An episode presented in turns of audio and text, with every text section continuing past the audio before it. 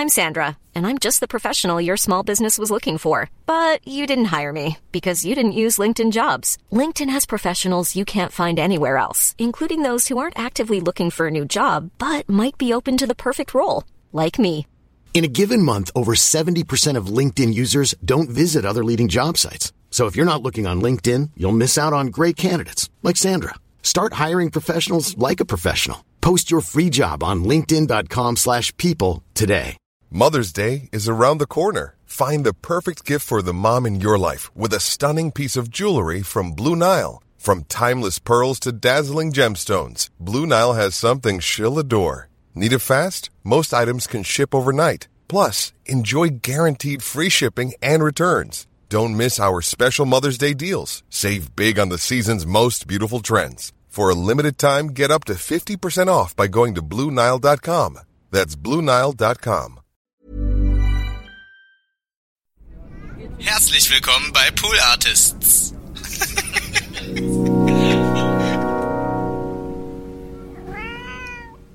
Wie ist Monton?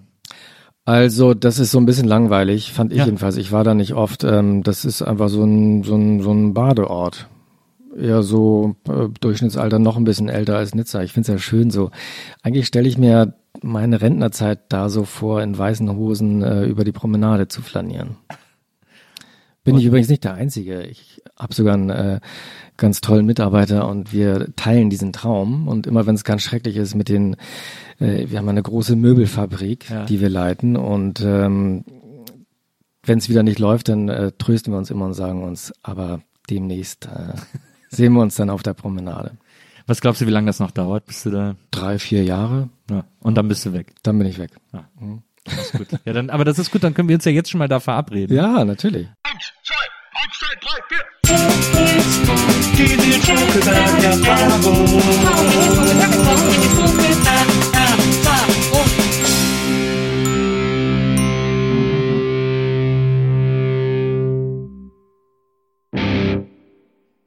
Hallo, liebe NBE-Zuhörerinnen, hallo, liebe Zuhörer der Nils Bokelberg-Erfahrung. Herzlich willkommen zu einer neuen Folge dieses Podcasts. Und heute habe ich jemanden zu Gast, den zu treffen ich mich schon seit Ewigkeiten freue. Ich bin vor seinem Laden diverse Male rumgelungert in der Hoffnung, äh, einen Blick zu erhaschen. Und äh, jetzt heute ist er sogar zu mir gekommen. Herzlich willkommen, der Unternehmer, Impresario, möchte ich sagen, Raphael Horzon. Ja, vielen Dank. Guten Tag. Hallo. Ähm, ich, ich versuche jetzt äh, den ganzen, äh, die ganze Sendung heute über den Begriff Künstler zu vermeiden, weil ich wahnsinnige Angst habe, sonst von dir verklagt zu werden. Ja, ja. Anzeige ist raus. Naja, na klar, das Ja. geht, das geht ruckzuck bei ganz dir. schnell. Da, da, Mhm. wird nicht, da wird nicht gezögert. Ähm, ja, erstmal schön, dass du da bist. Ja. Herzlich willkommen äh, Ja. zur Nils Bokelberg-Erfahrung. Ja. Wir versuchen es unseren Gästen immer so heimelig und gemütlich Es wie möglich ist so zu schön hier, so weihnachtlich schon fast, ne? Mit Na, diesen ist- LED-Leisten hier. Na, das stimmt. Das liegt vielleicht auch ein bisschen am, äh, am Geruch dieses Snacks hier. Das ist so, also weil ähm, wir haben ja immer, wir versuchen ja immer für unsere Gäste Snacks bereitzustellen, damit die irgendwie auch Ja. sich äh, sich wohlfühlen. Ja. Du hast gesagt, du bringst deinen Lieblingssnack mit und hast ein Ja. großes Geheimnis draus gemacht. Ja. Dann habe ich gedacht, dann äh, besorge ich noch einen meiner Lieblingssnacks und Ja. habe dann unseren äh, Producer Wenzel losgeschickt, mir diese ungarischen Baumkuchen zu holen, die ich wahnsinnig Baumkuchen. lecker finde. Ah, ist der so äh, aus dem Kaufhof am Alex, ne? Da werden Genau. die immer gebraten, Genau, damit da gab's die die immer. ganze Eingangshalle danach riecht. Ja, total. Ja, ist genial. Und die stehen jetzt auch vor den Schönhauser Leerkarten mit einem kleinen. Stand. Und Ah, da habe ich jetzt einmal äh, Zimt, das riecht so weihnachtlich und, äh, und Walnuss. Mm. Ja. Ähm, die sind sehr lecker. Und dann äh, stellen wir natürlich unseren Gästen auch immer ein Bild ihres Idols, Vorbilds, was auch immer Ja. hin, damit sie es Ich hab's gleich damit sie's erkannt, als ich reinkam, ne? Ja. Denn es ist, wen haben wir dir da hingestellt? Arthur Rambo. Wahnsinn. Ja. Weil, von dem du geschrieben hast, dass er ein großes, ein großes Idol deiner Jugend gewesen sei. Ah ja, stimmt. So wie Jack London. So war das irgendwie, ne? Ja, ja, genau. Ja, ja. Ich ist ein anderer. Wer war, wer war äh, dein größeres Idol, Rimbaud oder London? Also ehrlich gesagt, in der Kindheit ähm, war es dann wahrscheinlich doch Jack London. Ähm, äh, ich habe da wirklich, also eigentlich jedes Buch, glaube ich, von Jack London durchgearbeitet. Ja. Mit drei oder vier Jahren schon. Ja, na klar. Und Rambo kam dann später. Aber ist nicht, ist äh, das, äh, also als Kind äh, London äh, zu lesen, ist ja so, das ist ja so, das ist so 50s-mäßig. Ja, das ist aber auch so abenteuerlich. ja, aber bist du in so einem Bildungsbürgerhaushalt aufgewachsen, wo es keinen Videorekorder gab und so? Ja, das, das, st- ja, das stimmt sogar. Also ich bin tatsächlich in einem Haushalt ohne Fernseher zumindest aufgewachsen. Videorekorder gab es da noch gar nicht, als Ja. ich klein war. Und ähm, ich habe viel Zeit auch auf einem Segelboot verbracht. Und auf diesem Segelboot gab es auch natürlich nur ein Radio für den Wetterbericht und äh, natürlich kein Fernseher, gar nichts dergleichen, sondern ähm, es gab eben nur ganz viele Bücher. Und wenn meine Kinderbücher aus waren, dann musste ich mich halt weiter vorarbeiten zur Bibliothek meiner Eltern und da ähm, wurde es dann immer interessanter. Da ist aber so, ich kann mich aus meiner Kindheit erinnern, wenn ich dann so angefangen habe, im Bücherregal meine Eltern zu stöbern, hm. äh, was fand ich immer so ein, so ein guter Übergang war. Josephine so, Mutzenbacher. Nee, wo ich, das hatten sie leider nicht, aber äh, wo ich als Kind gut reingekommen bin, war Kishon. Ah, Kishon ja. war so ein guter Übergang. Das mhm. habe hab ich auch noch verstanden. Ja, ja, ja. Ja, stimmt. Die Blaumilchstraße oder wie hieß genau, das? Ja, genau, stimmt. Irgendwie sowas. Ja, das habe ich auch viel gelesen. Hm. Ich habe sowieso sehr viel gelesen. Ich habe in meiner Kindheit irre viel gelesen. Und dann irgendwann äh, war es dann auch vorbei. Also als ich dann Student war, eigentlich die Zeit, in der man hätte lesen sollen, ja. so aus Berufsgründen, ähm, habe ich es gar nicht mehr nötig gehabt, weil die wichtigen Bücher hatte ich alle schon gelesen und dann hatte ich halt wahnsinnig viel Zeit ins Kino zu gehen. Also meine Studienzeit habe ich eigentlich hauptsächlich im Kino verbracht. Was hast du, hast du einfach alles geguckt oder war das eher so Arthouse-Kino, Programmkino? Nee, das habe ich mir wirklich Abend für Abend genau überlegt, wo ich hingehe, oftmals auch zweimal hintereinander. Ähm, ich habe ja in München studiert und da in der Jahnstraße gewohnt und ja. da war um die Ecke das Arena-Kino. Ja. Und äh, das Werkstattkino in der Fraunhofer Straße und dann gar nicht weit zum äh, äh, Museum, wie es ist, Stadtmuseum, ja. wo auch ein sehr gutes Kino war. Und äh, da spielte sich eigentlich so das äh, meine Erziehung ab, in ja. München jedenfalls. Zwischen diesen drei Kinos und in Paris äh, gab es natürlich noch viel mehr interessante Kinos. Das, äh, du bist ja auch sehr frankophil, du hast ja auch in, in Paris studiert und so. Mhm. Äh, das, ich finde das immer sehr faszinierend. Also wenn ich mal in Paris bin, äh, mhm. was ich tatsächlich, glaube ich, in Frankreich am häufigsten bin, ähm, die Kino Blaumilchkanal hieß das Buch. Von ja, genau, Blaumilchkanal. Ja, stimmt. Ja, genau. Hm. Ähm, die äh, die Kinokultur ist da echt komplett anders als die, also weil da ja zum Beispiel auch die Studios, mhm. den Studios selber gehören ja ganz, also Pathé zum Beispiel hat ja ganz viele äh, eigene Kinos, mhm. so, so Multiplex aber auch. Und da gibt es eben auch, oder gab es damals, natürlich gibt es das heute nicht mehr, aber als ich da war, äh, gab es so Heftchen, ähm, da war einfach nur das Kinoprogramm drin und da konnte man so durchblättern und schauen, so was äh, überall läuft. Und ja. dann habe ich mir jeden Tag so ein Programm zusammengestellt und bin dann dahin gelatscht. Du hast auch mal gesagt, du äh, möchtest gerne die Forschung vorantreiben für einen äh, Hyperloop-Zug äh, von äh, Mitte nach Nizza. Ja, ja, also großer Traum. Mhm. Ja, die Côte d'Azur. Ja. Ist was ich also ähm, meine Frau und ich wir überlegen äh, Deutschland Dort zu verlassen. ein Haus zu kaufen. wir überlegen erstmal Deutschland zu verlassen, weil es okay. irgendwie ist kein Land, in dem man für immer leben muss. Mhm. mhm. Ähm, und jetzt ich habe äh, seit Jahren, also ich bin eigentlich sehr ähm, mit Italien verwurzelt. Mhm. Äh, die Mutter meiner Tochter ist halb Italienerin, mhm. dadurch ist unsere Tochter quasi Viertel Italienerin. Mhm. Ähm, ich äh, mein Vater spricht fließend Italienisch, meine mhm. Eltern mit denen war ich immer in Italien. Ich kenne Italien in und auswendig. Ich, ich spreche es auch so ein bisschen, ich verstehe es auch und so weiter und so fort. Jetzt habe ich aber in den letzten Jahren diesen Spleen entwickelt, äh, unbedingt Frankreich für mich entdecken zu wollen. Ah ja, sehr gute Idee. Ich, ich glaube, weil das halt noch nicht besetzt ist ja. durch irgendwen oder so. Ja. Äh, in meiner in meiner Familie, in oh. meiner Verwandtschaft. Ja. Und, äh, und da habe ich natürlich als erst an die Côte d'Azur gedacht, weil ich es einfach gerne warm Unbedingt hab. machen. Ja. Ähm, jetzt haben äh, Maria und ich dann mal so ein bisschen geguckt, wo mhm. es vielleicht interessant sein könnte mhm. für uns mhm. und sind auf, äh, wie heißt es? Ähm, äh, Nizza. Nee, nicht Nizza. Cannes. Nee, Monaco. Die Zitronenstadt. Zitronenstadt. Ähm, kurz vor der italienischen Grenze, kurz vor Genua. Äh, Monton? Ja, genau, Monton. Ah. Bin auf Monton gestoßen. Mhm. Ähm, wie ist Monton? Also, das ist so ein bisschen langweilig, fand ich ja. jedenfalls. Ich war da nicht oft. Ähm, das ist einfach so ein, so ein, so ein Badeort. Eher so äh, Durchschnittsalter noch ein bisschen älter als Nizza. Ich finde es ja schön so. Eigentlich stelle ich mir meine Rentnerzeit da so vor, in weißen Hosen äh, über die Promenade zu flanieren. Bin ich übrigens nicht der Einzige. Ich habe sogar einen äh, ganz tollen Mitarbeiter und wir teilen diesen Traum. Und immer wenn es ganz schrecklich ist mit den, äh, wir haben eine große Möbelfabrik, ja. die wir leiten. Und ähm, wenn es wieder nicht läuft, dann äh, trösten wir uns immer und sagen uns, aber demnächst äh, sehen wir uns dann auf der Promenade. Was glaubst du, wie lange das noch dauert, bis du da? Drei, vier Jahre. Ja. Und ja. dann bist du weg. Dann bin ich weg. Ja. Mhm. Ja, dann, aber das ist gut, dann können wir uns ja jetzt schon mal da verabreden. Ja, natürlich. Ähm, um da, äh, ich glaube, mein einziges Problem, ja. was ich sowieso mit Küstenstädten habe, aber was glaube ich auch gerade an der Côte d'Azur extrem äh, ähm, äh, groß ist, ist, ich mag keinen Fisch. und keine Fischgerichte. Ja, also das ist natürlich auch ein Trugschluss, dass es an der Küste besonders guten Fisch gibt, weil der kommt natürlich nicht von der Gut Küste. nicht, aber viel. Das weiß man schon aus Asterix und äh, Tour de France, glaube ich, wo dann äh, erklärt wird, ähm, dass die Fische hier an der Küste natürlich aus Paris importiert werden von Verleinix, Ja. dem Fischhändler. Ja. Ja, äh, mein Vater hat mir auch mal erklärt, der hat früher immer, äh, der war so äh, Handelsvertreter oder Handelskaufmann, wie auch immer sich das nennt, und der ähm, äh, hat für so eine Firma gearbeitet, die Verpackung gemacht und war dann immer auf so Messen und war dann, der spricht auch fließend Französisch, der war noch immer in Paris auf der Messe. Und äh, der hat mir mal erklärt, die besten Austern äh, gibt's nur in Paris, weil die besten quasi, wenn die gefangen werden, direkt nach Sofort Paris dahin. verkauft werden. Ja klar, logisch. Deswegen ist das, äh, muss man da auch keine Austern essen da unten. ja, aber Nizza natürlich. Ja gut, dann äh, sehen wir uns da. Also dann, äh, aber dann gehen wir wahrscheinlich in eine Pizzeria, damit ich, kein, damit ich keine Bouillabaisse essen muss oder so. Es gibt da so eine ganz tolle Spezialität, die, ähm, das ist äh, so ähnlich wie in Berlin, die Dönerbuden, gibt es da eben auch so Stände alle zehn Meter ungefähr. Und da, das ist so ein weiches Brot, so ein, wie so ein riesiges Brötchen. Und das wird zerschnitten in der Mitte und dann kommen da so Tomaten und ähm, Kapern und Thunfisch und äh, rein und das ist und ganz viel Olivenöl. Ja, das klingt gut. Ach, ist so lecker. Ja. Mm.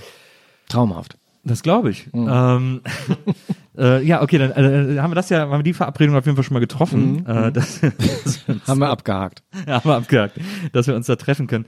Ähm, hast du denn dann, wenn du so, äh, als du in München und so studiert hast und als du so viel ins Kino gegangen bist, hast du dann da äh, auch so diese ganzen, äh, auch französischen Klassiker geguckt? Also ähm, äh, Nouvelle. Vague, äh, äh, Alles, das ganze ja, ja. Äh, Truffaut, äh, Ja, Gedöns. ja, ja, ja. äh, Godard und so weiter. Ich habe ja, in- ich hab in München auch, ich habe an der Filmhochschule studiert. äh, ja, und deswegen äh, kenne ich auch noch diese ganzen Programmkinos da und so. Mhm. Und ähm, Puh, vorhin wieder ein äh, Foto gesehen von Alpha Will und das ist mir wirklich so den Rücken runtergelaufen, kalt, Ja. weil ich den Film so toll finde. Alpha Will, also ähm, Anna Karina und wie heißt der Typ nochmal, ähm, hier, der so aussieht wie so ein Reptil, weißt du? äh, ach so, Ja, wie ist der denn nochmal? Wie heißt denn der nochmal? Das finden wir raus. Ja, Oder finde- hier, äh, die Regie hinten kann das schon mal recherchieren. Ja? Eventuell, äh, äh, die Darsteller aus Alpha will. Nicht Ähm, Jack Palance, sondern Jack, ähm, wie heißt denn der Typ? Welcher Charakter in Alphaville ist es? Der, der Hauptdarsteller. So ein Amerikaner, der so ähm, damals wiederentdeckt wurde von den äh, französischen Regisseuren und zum äh, zur Kultfigur erklärt wurde und auch dann gemacht wurde durch diesen Film Alphaville. Ja. Tja Mensch. Wenzel, hast du's? Ja, gleich. er sieht aus wie ein Lemmy Leguan. Caution? Ja, Lemmy Caution, genau. Äh, ähm, der, also der schielt so ein bisschen nach außen. Ja.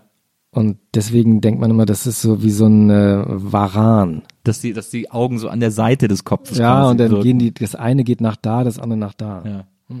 Irritiert dich, wenn man sich mit Menschen unterhält, die schielen, soll man immer aufs Nasenbein gucken. Oh ja, Habe ich mal gehört. das merke ich mir. Schielst du? Nee, ne? Nee, nee, gar nicht. Aber das, ich fand das immer, ich hab da immer, ich hab, aber ähm, ich, äh, ähm, was ich bei Truffaut zum Beispiel so gut finde, äh, war, dass der immer so seine Hollywood-Liebe so, das war dem nicht peinlich. Also, weil so ein Godard, Nein, der für die war das natürlich ein riesen äh, Vorbild auch. Das Ja. ist ja nicht so, dass die sagen, wir machen was ganz anderes, sondern sie haben dem ja nachgeeifert.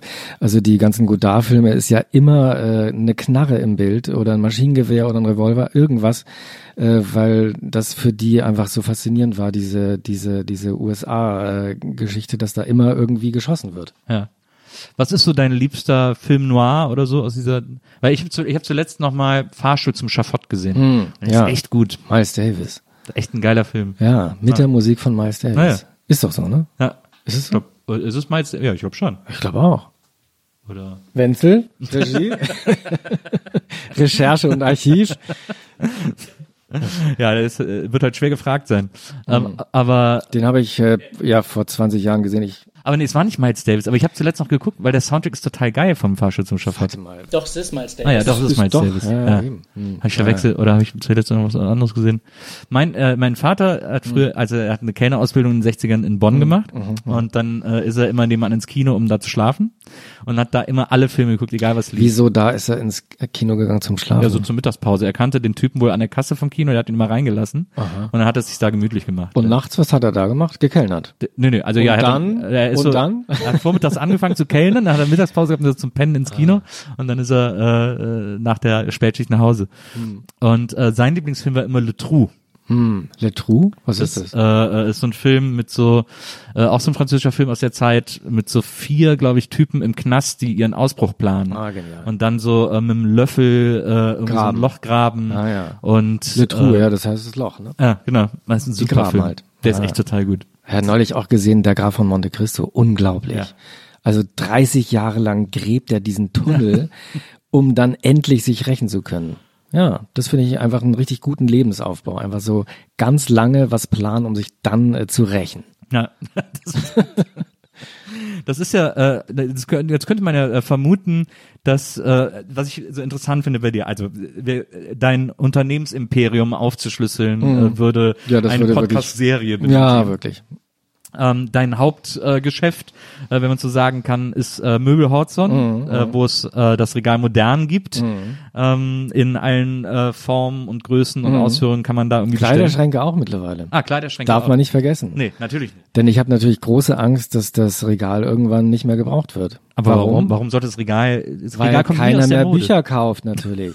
Warum? Aber die meisten äh, ist Die haben dann alle so ein äh, Dingsbums da. ja, aber die äh, mittlerweile braucht man auch ein Regal, um seine ganzen elektronischen Geräte hinzustellen. Ja, oder die Muscheln oder sonst irgendwo. Ja, stimmt schon. Da kann man alles Mögliche reintun. Aber ich habe wirklich deswegen vor ein paar Jahren angefangen, Kleiderschränke zu machen. Ja, Anziehen müssen sich die Leute immer. Ja, genau. Ja. Und äh, und man schmeißt ja auch äh, Kleider nicht weg. Und das ist halt genauso, wie man äh, äh, Regale immer noch ein bisschen mehr braucht. Man schmeißt sie wirklich nicht weg, Ja. sondern dann ruft man lieber an und sagt, ähm, Möbel Horzon, ich brauche noch mehr Regale, weißt du? Und dann ist irgendwann die ganze Wohnung voll. Davon lebe ich ja, Gott sei Dank. aber, aber es fing schon eben an, das hat mich äh, wirklich ähm, stutzig gemacht. Plötzlich äh, gab es keine CDs mehr. Ja. Und das war der Moment, wo ich gedacht habe, also jetzt muss ich aufpassen, plötzlich gibt's auch keine Bücher mehr. Und Aber dann hieß es ja auch so, ja, die, das elektronische Buch, äh, in, äh, das war vor zehn Jahren, fing das an und mittlerweile sind es, weiß ich nicht, drei Prozent oder so. Also es geht sehr langsam, Gott sei Dank, aber da fing ich eben äh, trotzdem an, Kleiderschränke zu machen und mittlerweile verkaufen wir äh, 50-50, so würde ich sagen. Aber hast du nicht ähm, jetzt, äh, weil ich glaube, dass das Buch zum Beispiel äh, so, dass es nicht so sehr vom E-Reader ähm, vertrieben wird wie damals zum Beispiel die Platte von der CD, weil ähm, der äh, es gibt zwar einen einen höheren äh, eine höhere Praktik Praktikabilität, Ja. aber ähm, ich glaube, das Buch ist so ein ist so ein Schöner Gegenstand. Nostalgie-Gegenstand, äh, Gegenstand, Mhm, ja, äh, den man gerne in der Hand hat. Wie er, wie er ähnlich, und da, darauf will meine Frage hinaus, ob du das auch quasi im Regalverkauf oder im Regalabsatz gespürt hast, ähm, die Leute plötzlich alle wieder Platten sammeln und äh, Platten Mhm. Ja. wieder, wieder äh, Ja, eine doch. Sache sind. Ja, klar. Ja, Bücher, also äh, bei mir privat war es natürlich auch so, dass ich irgendwann äh, im Rahmen meiner so ganz persönlichen, wie sagt man das, ähm, mh, wie hieß es nochmal in China, wo plötzlich alles, äh, was mit Kultur zu tun hatte, wurde verboten. Naja. Zensur? Bil- Bildersturm? Wenzel? Wie hieß es noch? Kulturrevolution. Genau, die Kulturrevolution. Und äh, meine private Kulturrevolution sah irgendwann so aus, dass ich das äh, so gehasst habe. Äh, ich weiß auch nicht warum eigentlich, Ja. aber es man hat ja manchmal so, so, komische Das ist so ein Phasen. Marikondo-Anfall. So ein, nee, das war wirklich so, äh, Kultur ist wirklich das Letzte. So, weißt du? Und ähm, alle Bücher dann einfach so in Keller getan, Ja. damit, wenn Freunde kommen, ich sagen konnte, seht mal, ich habe überhaupt keine Bücher. da guckt ihr, ne? Und ähm, dann war es aber so, dann wurde der Keller überschwemmt und dann hatte ich wirklich gar keine Bücher mehr. Und aber es war auch ganz schön. Dann fing ich aber da, also das war, da war ich vielleicht so 20 oder so. Und dann fing ich wieder an, äh, Bücher anzuhäufen und dann merkte ich irgendwann, äh, ich muss irgendwie irgendwas finden, wo ich die reintun kann und habe dann selber mein erstes Regal mir zusammengeschraubt. So kam das alles. Wie kam mir eigentlich jetzt darauf? Ich wollte eigentlich was ganz anderes Weil ich wissen wollte, ob du den, ob du den äh, Regalabsatz äh, bei so Plattensammlern und so. Platten, äh, ja klar. Ja klar, nee, das, äh, das gibt's natürlich auf jeden Fall. Das ähm, ist ja auch so ein schöner Gegenstand. Ja, ja, finde ich auch. Total. Ich habe mit Musik wirklich nur ganz wenig Berührungspunkte, Ja. Aber ich habe auch Platten und ich habe auch einen Plattenspieler. Wahrscheinlich, weil ich diesen Plattenspieler so schön finde. So ein braun, so ein schöner weißer ähm, Plattenspieler. Du hast auch das, du hast auch das Braun, äh, das, das Buch über die Geschichte des Braun-Designs in deinem Bücherregal stehen. Woher weißt du das? Weil du mal für Surkamp dein Bücherregal äh, fotografiert hast. Ach, wirklich? Ja, ja, es gibt da dieses, es ist nicht der Schneewittchensarg, das ist ja so ein Plattenspieler mit so einer Glashaube, die man so, die man so aufklappt. Ähm, aber es gibt das gleiche oder so ähnlich, ähnliches äh, Ding eben ähm, mit Radio angeschlossen. Und das ist also unten Radio, oben Plattenspieler, das habe ich. Ist wunderschön. Glaube ich, Holländer, ne? Braun. du, Max Braun ist meines Wissens. Oder die Firma ist, glaube ich, jetzt Braun, holländisch Max oder so. Ich Braun, glaube, die haben das nach Holland verkauft Gott, oder also so. Ich will sagen Quatsch. ähm, Braun, nee, das ist äh, eine deutsche Firma. Ja. Ja, und Dieter Rams hat dieses Design Ah, ja, genau, ähm, Rams, genau. entscheidend geprägt und äh, von dem ist auch dieses Radio, was ich habe, auch meine Sofas und äh, ein toller Designer. Ähm, ich äh, fand das sowieso, ich fand diesen Artikel ganz interessant mit deinem Bücherregal. Du hast dann da so zwei, drei Bücher äh, beschrieben, zum Beispiel äh, das Buch von Konsul Weyer, das ich mir auch sofort durchlesen würde. Der schöne Konsul. Der schöne Konsul. Ja. Du sagst, es wäre das einzig lustige Buch neben dem weißen Buch. Ja, das du stimmt auch. hättest. Also es ist wirklich, ich habe es gestern nochmal aufgeschlagen. Warum eigentlich? Ich habe es rausgeholt und wollte irgendwie, ach so genau, ich wollte eine Rezension schreiben über ein Hautpflegeprodukt. Äh, ähm. Ja. Das habe ich mir einfach mal so vorgenommen für diesen Tag gestern. Und ähm, dann fiel mir ein, dass dieser Konsul Weyer, er hat dieses schöne Buch geschrieben, Ich, der schöne Konsul. Ja. Total genial. Das hat mir äh, Christian Kracht mal äh, geschenkt. Das ist sogar mit äh, einer Signatur von ihm. Ach, wirklich? Ja. Und da ähm, beschreibt er eben, was er alles gemacht hat in seinem äh, bewegten Leben. Unter anderem eben hat er auch so eine Art äh, Molke-Schmier, irgendwie so eine, weißt du, was man und dann hat er sich fotografiert und das hat er verkauft als Wundermittel, Ja. was man nicht nur trinken kann, sondern auch äh, sich so ins Gesicht schmieren kann. Ja. Und da ist er eben zu sehen auf diesem äh, Foto, wie er diese Molke-Flasche ins, äh, äh, in die Kamera hält und dann steht da drunter, dieses Wundermittel ähm, schmiere ich mir, ich, ich benutze es täglich, ich trinke es, ich esse es, ich schmiere es mir ins Gesicht. So, genialer Geschäftsmann. Auch. Total, das war ja wirklich immer, äh, also für die jüngere Generation, die den, die den schönen Konsul nicht mehr kennt, der ist ja dann auch dadurch bekannt geworden, dass man dem einfach Titel kaufen konnte und so. Man konnte Adelstitel kaufen, man konnte sich eben zum Grafen machen lassen und man konnte aber auch sich äh, zum Diplomaten machen lassen. Der hat dann halt mit so Schurkenstaaten zusammengearbeitet, äh, wo man für ein paar, er hat den das wahrscheinlich für ein paar hundert Mark abgekauft und hat es dann an äh, irgendwelche äh, Leute für viele tausend Mark verkauft, äh, die sich dann äh, Konsul von, äh, weiß ich nicht, äh, Nicaragua nennen konnten. Und oder irgendwelche afrikanischen äh, Schurkenstaaten und damit ist er unermesslich reich geworden. Und in dem Buch, das ist wirklich faszinierend, geht es darum, dass er natürlich auch aber immer wieder pleite ist und man glaubt es kaum. Er hat es dann wirklich geschafft, aus diesem Geld, aus diesen komischen Geschäften ein äh, Immobilienimperium sich zusammenzukaufen. und ähm, also der ist wirklich unfassbar reich damit geworden. Das ist mir leider noch nicht gelungen, aber er ist immer noch mein großes Vorbild. Und er lebt in Rio de Janeiro. der lebt noch, ne? Ja, ja. Ich würde ihn so gerne mal besuchen. Können wir auch mal äh, zusammen hinfahren? Vielleicht Unbedingt. ist das ja auch noch eine äh, Option. Da Rio. Gibt's, gibt's glaube ich, einige von diesen Nasen, die in Rio wohnen. Hier der, äh, der Richter Schill. Schill Ja. lebt doch auch da in so einer ganz, ich glaube in so einer Favela sogar, in so einer ganz kleinen Ja, es heißt, es ist eine Favela. Ich habe es mal gesehen. Ähm, das ist natürlich dann doch ganz schick. So ein, es gibt da ja auch Hochhäuser in diesen Favelas. Ja.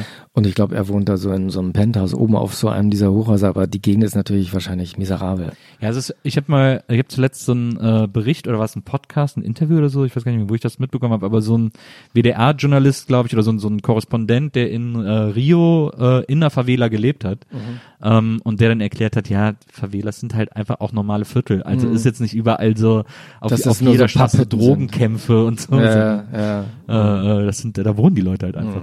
So, und da kann man wohl auch ganz gut leben. Und da ist immer was los, hat er gesagt. Immer was los. Ja. Ja, ein schönes Wetter. Ich bin auch, ich, ich komme drauf, weil ich habe hier immer so ein paar Bücher liegen und unter anderem habe ich hier, also erstmal die, äh, die schöne Karl Dahl-Biografie, äh, die heißt Auge zu und durch. ähm, ich kaufe mir Biografien gerne wegen ihren Titeln. Ja. Wolfgang Lippert mit Lippi-Bekenntnisse, finde ich auch einen sagenhaft guten Titel. Ja.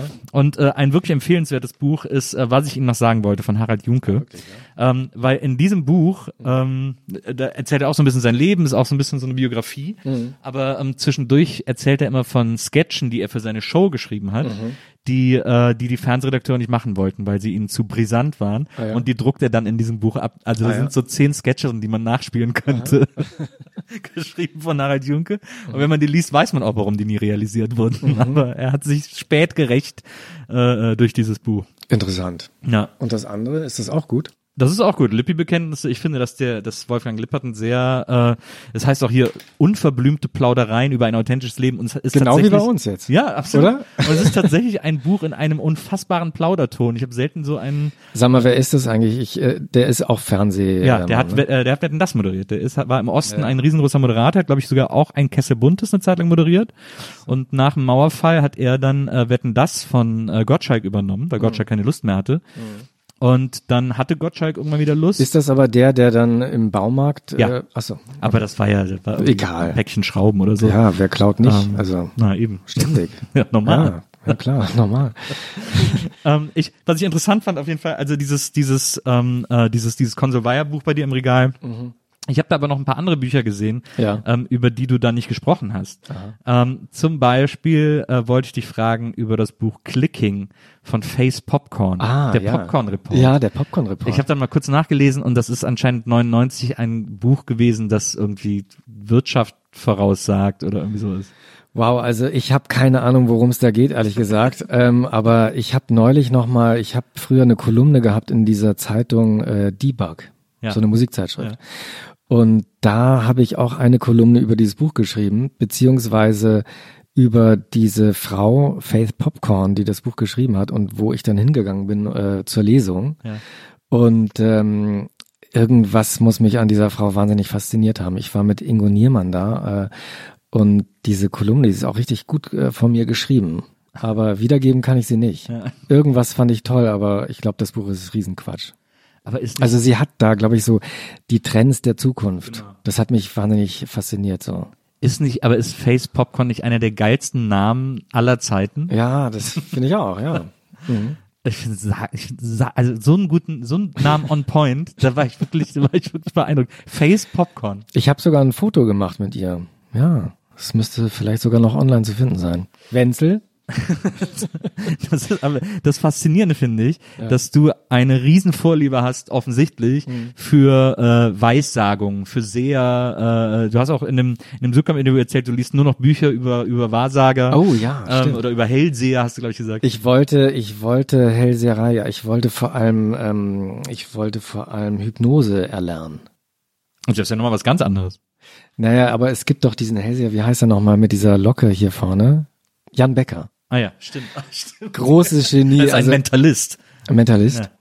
Ich bin, glaube ich, zehn oder zwanzig Mal, der hatte so eine äh, Show da im Admiralspalast in der Friedrichstraße. Und ich fand das so irre. Ähm, der sucht dann so, der siebt halt die Leute aus im Publikum. Ähm, und dann hat er am Ende so zehn total willenlose äh, Geschöpfe da zusammengesucht, die er dann auf zehn Sessel setzt auf der Bühne. Ja.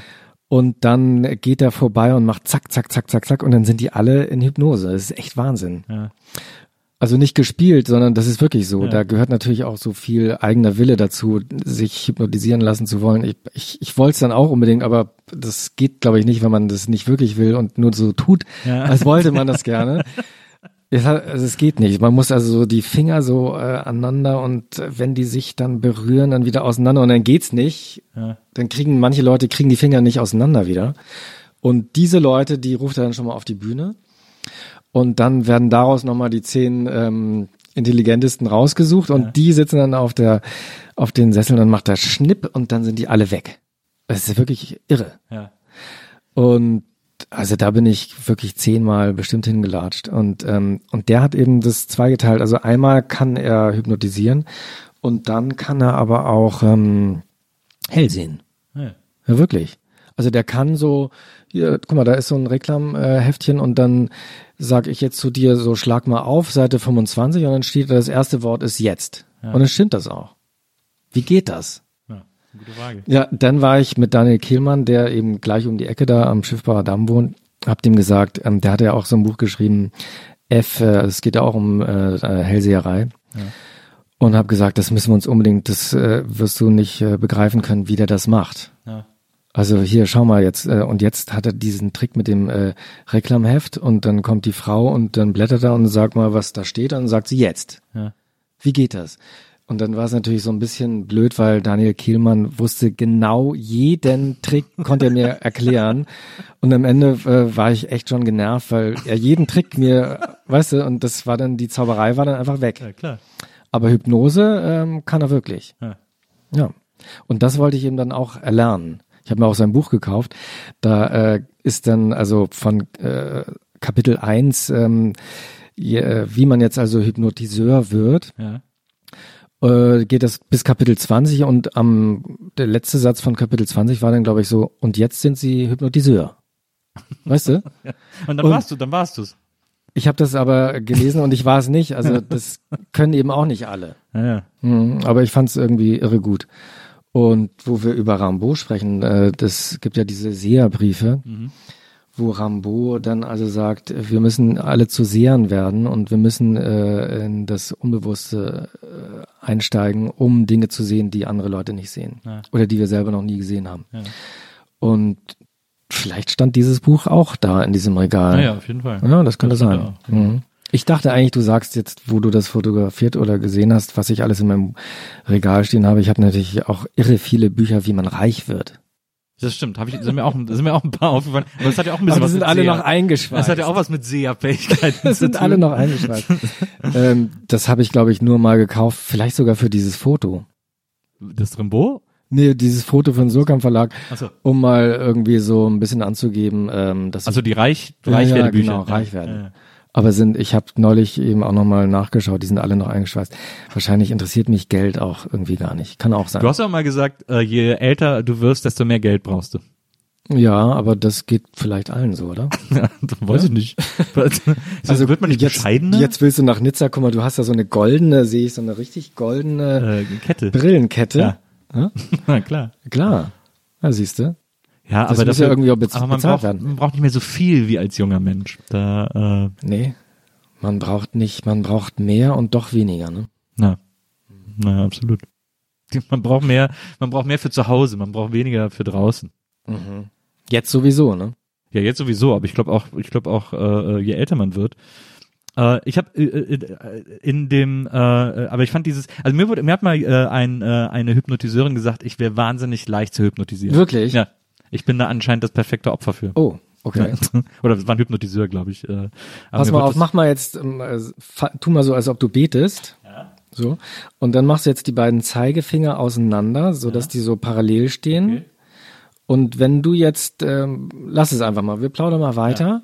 Und äh, dann wirst du merken, dass die sich, diese beiden Zeigefinger, die ziehen sich immer weiter an und irgendwann berühren die sich. Du kannst dich dagegen gar nicht wehren. Ja, sieht zumindest so aus. Ja, siehst du. Und äh, mach's mal einfach weiter und wir plaudern mal weiter. Hm? Und dann habe ich dich nämlich gleich. Also hast du es doch geschafft mit den 20 Kapiteln. Ich weiß zumindest, wie es irgendwie möglicherweise gehen könnte. Also wenn musst du jetzt nachher musst da jetzt, du jetzt nicht noch sowas sagen wie deine Augen werden schwer oder so? Nee, pass mal auf. Ich, ich schaue einfach ab und zu mal rüber und wenn dann deine Fingerspitzen so irgendwann weiß werden, ja, dann sage ich, und jetzt versuch mal die Finger auseinanderzukriegen und dann sagst du, es geht nicht. Und dann mache ich so, puff. Und dann bist du hypnotisiert. Okay, ich verstehe. Ja. Ähm, ich äh, äh, fand auf jeden Fall ähm, ganz interessant, dass da diese, dass da diese ähm, äh, dieses äh, Interesse an Hellsehern irgendwie war. Ich habe mal äh, bei einer Recherche bin ich nämlich zufällig mal auf die Geschichte einer Hellseherin gestoßen, die ich extrem spannend fand. Ja. Ähm, nämlich Madame Buchella. Ich ob du, ob du das schon mal gehört hast. Nee. Ähm, das war eine Hellseherin so in den 50ern, die hat so im Rheinland gelebt, in Remagen äh, irgendwo, ich glaube so in den 60ern. Und von der hieß es, äh, dass immer Staatsoberhäupter zu der kämen. Sogar Adenauer soll bei ihr gewesen sein. Und sie soll seinen Sieg 53 vorhergesagt haben. Und, äh, und äh, bei der gab es so eine tolle Geschichte. Also ich bin mal auf die gestoßen, weil ich habe mal einen Podcast gemacht über äh, Nitribit, über Rosemarie Nitribit. Ähm, und ähm, angeblich wurde Buchella auch äh, gefragt, wer der Mörder der Nitribit war. Und wer war's? Äh, na, weiß man ja bis heute nicht. Niemand weiß, wer die Nitribit umgebracht hat. Sie auch nicht. Madame Buchella. Nee, Buchella weiß es auch nicht. Auch nicht. Die wusste es nicht, aber bei der war es zum Beispiel so, die hat mal einen Mord aufgeklärt, äh, die Morde von Lebach, so hieß der Fall. Und die hat das aufgeklärt, ähm, allerdings äh, einfach durch Ermittlungsarbeit. Die hat das gar nicht hell gesehen, sondern die hat so eins und eins zusammengezählt und hat so zwei Typen, die sie mal entführen wollten, äh, die hat sie mit diesem Mord in Verbindung gebracht. Und das waren die dann auch tatsächlich irgendwie so.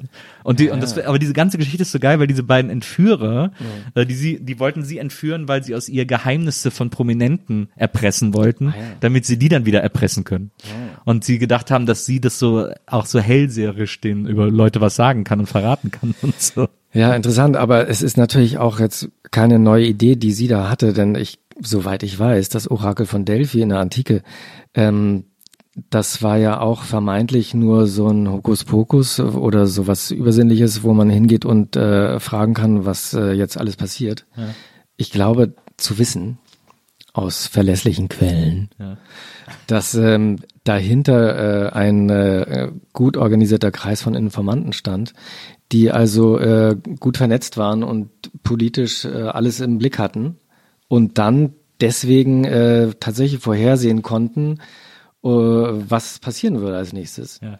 Und so kam es dazu und äh, dass es da so raucht und dass man nicht sieht, wer da eigentlich spricht und so, das ist alles Hokuspokus gewesen und vielleicht war das einfach so eine Methode, um Politik zu machen. So ein bisschen Zauberer von Oz äh, äh, mäßig. Sowas. Ja, verstehe. Ähm, in deinem Regal steht auch das Kinderverwirrbuch von Ringelnatz. Ja. Was, glaube ich, eines der lustigsten Bücher äh, der Welt ist, neben dem Kinder geheimen Kinderspielebuch von Ringelnatz. Ja. Ähm, äh, äh, Dein Lieblingsbuch. Also zumindest meine, ich glaube, äh, mein äh, Lieblingsgedichtbuch. Ich liebe diese Ringelnatz-Gedichte sehr, weil die auch immer so einen guten Beat haben und so und äh, und tatsächlich sehr lustig sind. Und äh, Fifty Shades of Grey habe ich auch in deinem Bücherregal Oh, gesehen. wirklich? Ja, Wie kommt denn das da rein? keine Ahnung. Ich frag dich. Du musst Das natürlich ist in da rein retuschiert worden von dir. du musst natürlich in alle Richtungen informiert sein. Also, äh, Also als ich, ich habe das, äh, ich, vielleicht habe ich es wirklich gekauft aus Interesse. Ich habe zumindest den Film gesehen Ja. und ähm, ich fand diese Schauspielerin, äh, das ist ja die Tochter von äh, dem einen von äh, Miami Vice. Wie heißt sie nochmal? von Don Johnson. Ja, genau. Ah, ja. Dakota Johnson. Naja. Sehr gute Schauspielerin. Ja. Äh, also der Film war wirklich totaler äh, Scheiß. Schwachsinn. Ja. Aber diese Schauspielerin fand ich sehr gut. Es gibt doch diesen, es gibt doch diesen tollen äh, Brigitte Bardot-Film. Ich glaube, das ist Brigitte Bardot, ähm, wo sie so, wo sie das, dieses äh, Leben in Sicherheit total ankotzt und sie dann, äh, ich glaube, sogar Prostituierte wird oder so. Ah ja? Ah nee, du meinst Belle de Jour mit Catherine Belle de Deneuve. Jour. Äh, genau, Catherine Deneuve, genau, das Deneuve. war's. Ah ja, ja. Der ist super. Ja, den der ist fand ich echt super. extrem gut. Ja, den habe ich neulich nochmal gesehen. Ja, ja. Fängt ganz toll an mit so mit so einer Kutsche im Park und Genau. dann gibt's immer so so so äh, Glockenklingeln von dieser Kutsche. Ja. So fängt er doch an. Ja, ne? genau. Ah, genial. Und dann habe ich auch, und dann habe ich vor ein paar Jahren das erste Mal ähm, die Geschichte der O gesehen mit Udo Kier. Diese Verfilmung mit Udo. Mm. Nicht gesehen. Total geiler Soundtrack. Gelesen irgendwann mal. Das ist ein super Soundtrack. Buch. Ah ja. Ähm, so, so ein bisschen so, ein bisschen so dieses 70er, wir entdecken jetzt Synthesizer Mhm. und versuchen aber dabei so ein bisschen mystisch, schwülstig zu Mhm. klingen. So fast Richtung Abilities ein bisschen, aber etwas, etwas geheimnisvoller. Mhm. Ja. Und wie ist der Film? Äh, du, gar nicht so schlecht. Ich finde so Udo Kier als so dem, dem kauft man diesen Psycho total ab. Aha. Und äh, sie macht das irgendwie, ich weiß gar nicht mehr, wer die weibliche Hauptrolle ist, aber die macht das total toll. Sehr, sehr aufregender Film.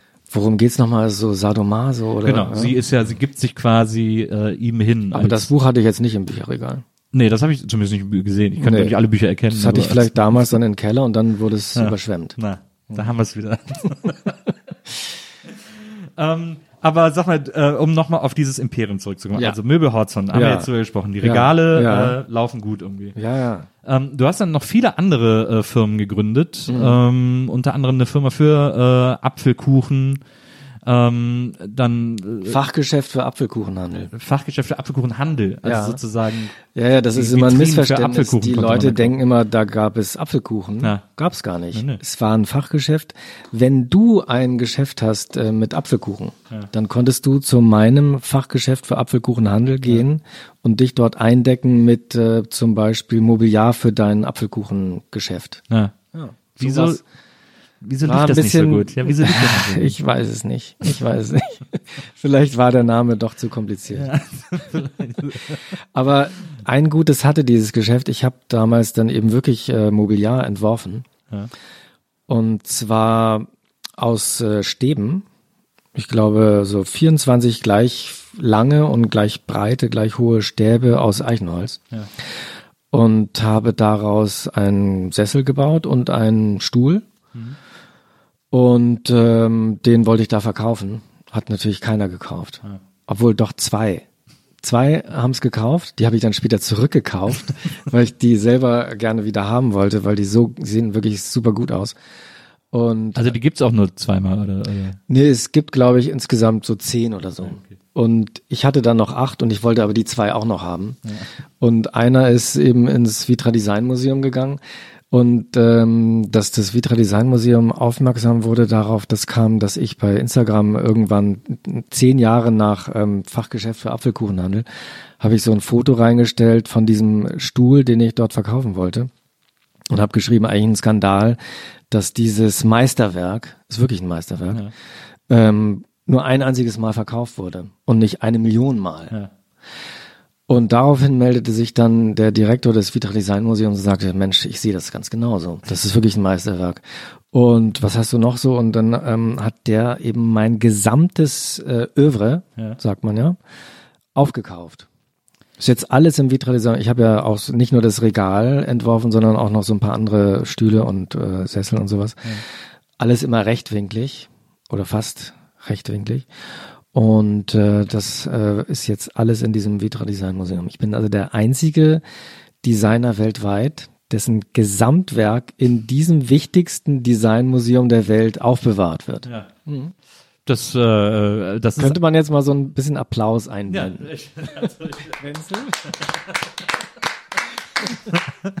das, ich finde das auch beeindruckend. Ähm, aber es ist, äh, du hast auch mal gesagt, diese Rechtwinkligkeit, die ja mit den Regalen angefangen hat, kommt daher, dass sie bei Bauhaus immer nur rechtwinklig zuschneiden können. Ja, genau. Ja, ja. Also das Guter Bauhaus hat praktischer mich, Grund, finde ich. das Bauhaus, wir kommen ja alle vom Bauhaus, sagen ja immer Designer. Ähm, und das hat bei mir halt eine ganz andere Bedeutung. Die können halt immer nur rechte Winkel zuschneiden und daraus habe ich dann eben meine ersten Möbel zusammengeschraubt. Das ist ja, die Regale sind immer MDF, glaube ich. Äh, ja, Birkensperrholz auch. Ja. Ähm, also MDF weiß beschichtet und Birkensperrholz weiß beschichtet. Ich habe auch mal, ich habe, als wir hier eingezogen sind, ich äh, komme aus einer Familie von Handwerkern. Alle bei uns sind Handwerker. Meine Mutter war Keramikerin. Äh, meine Brüder haben sich irgendwie ein Surfboard selbst gebaut. Meine Schwester ist Schneiderin. Also all, handwerklich Top-Familie. Ne?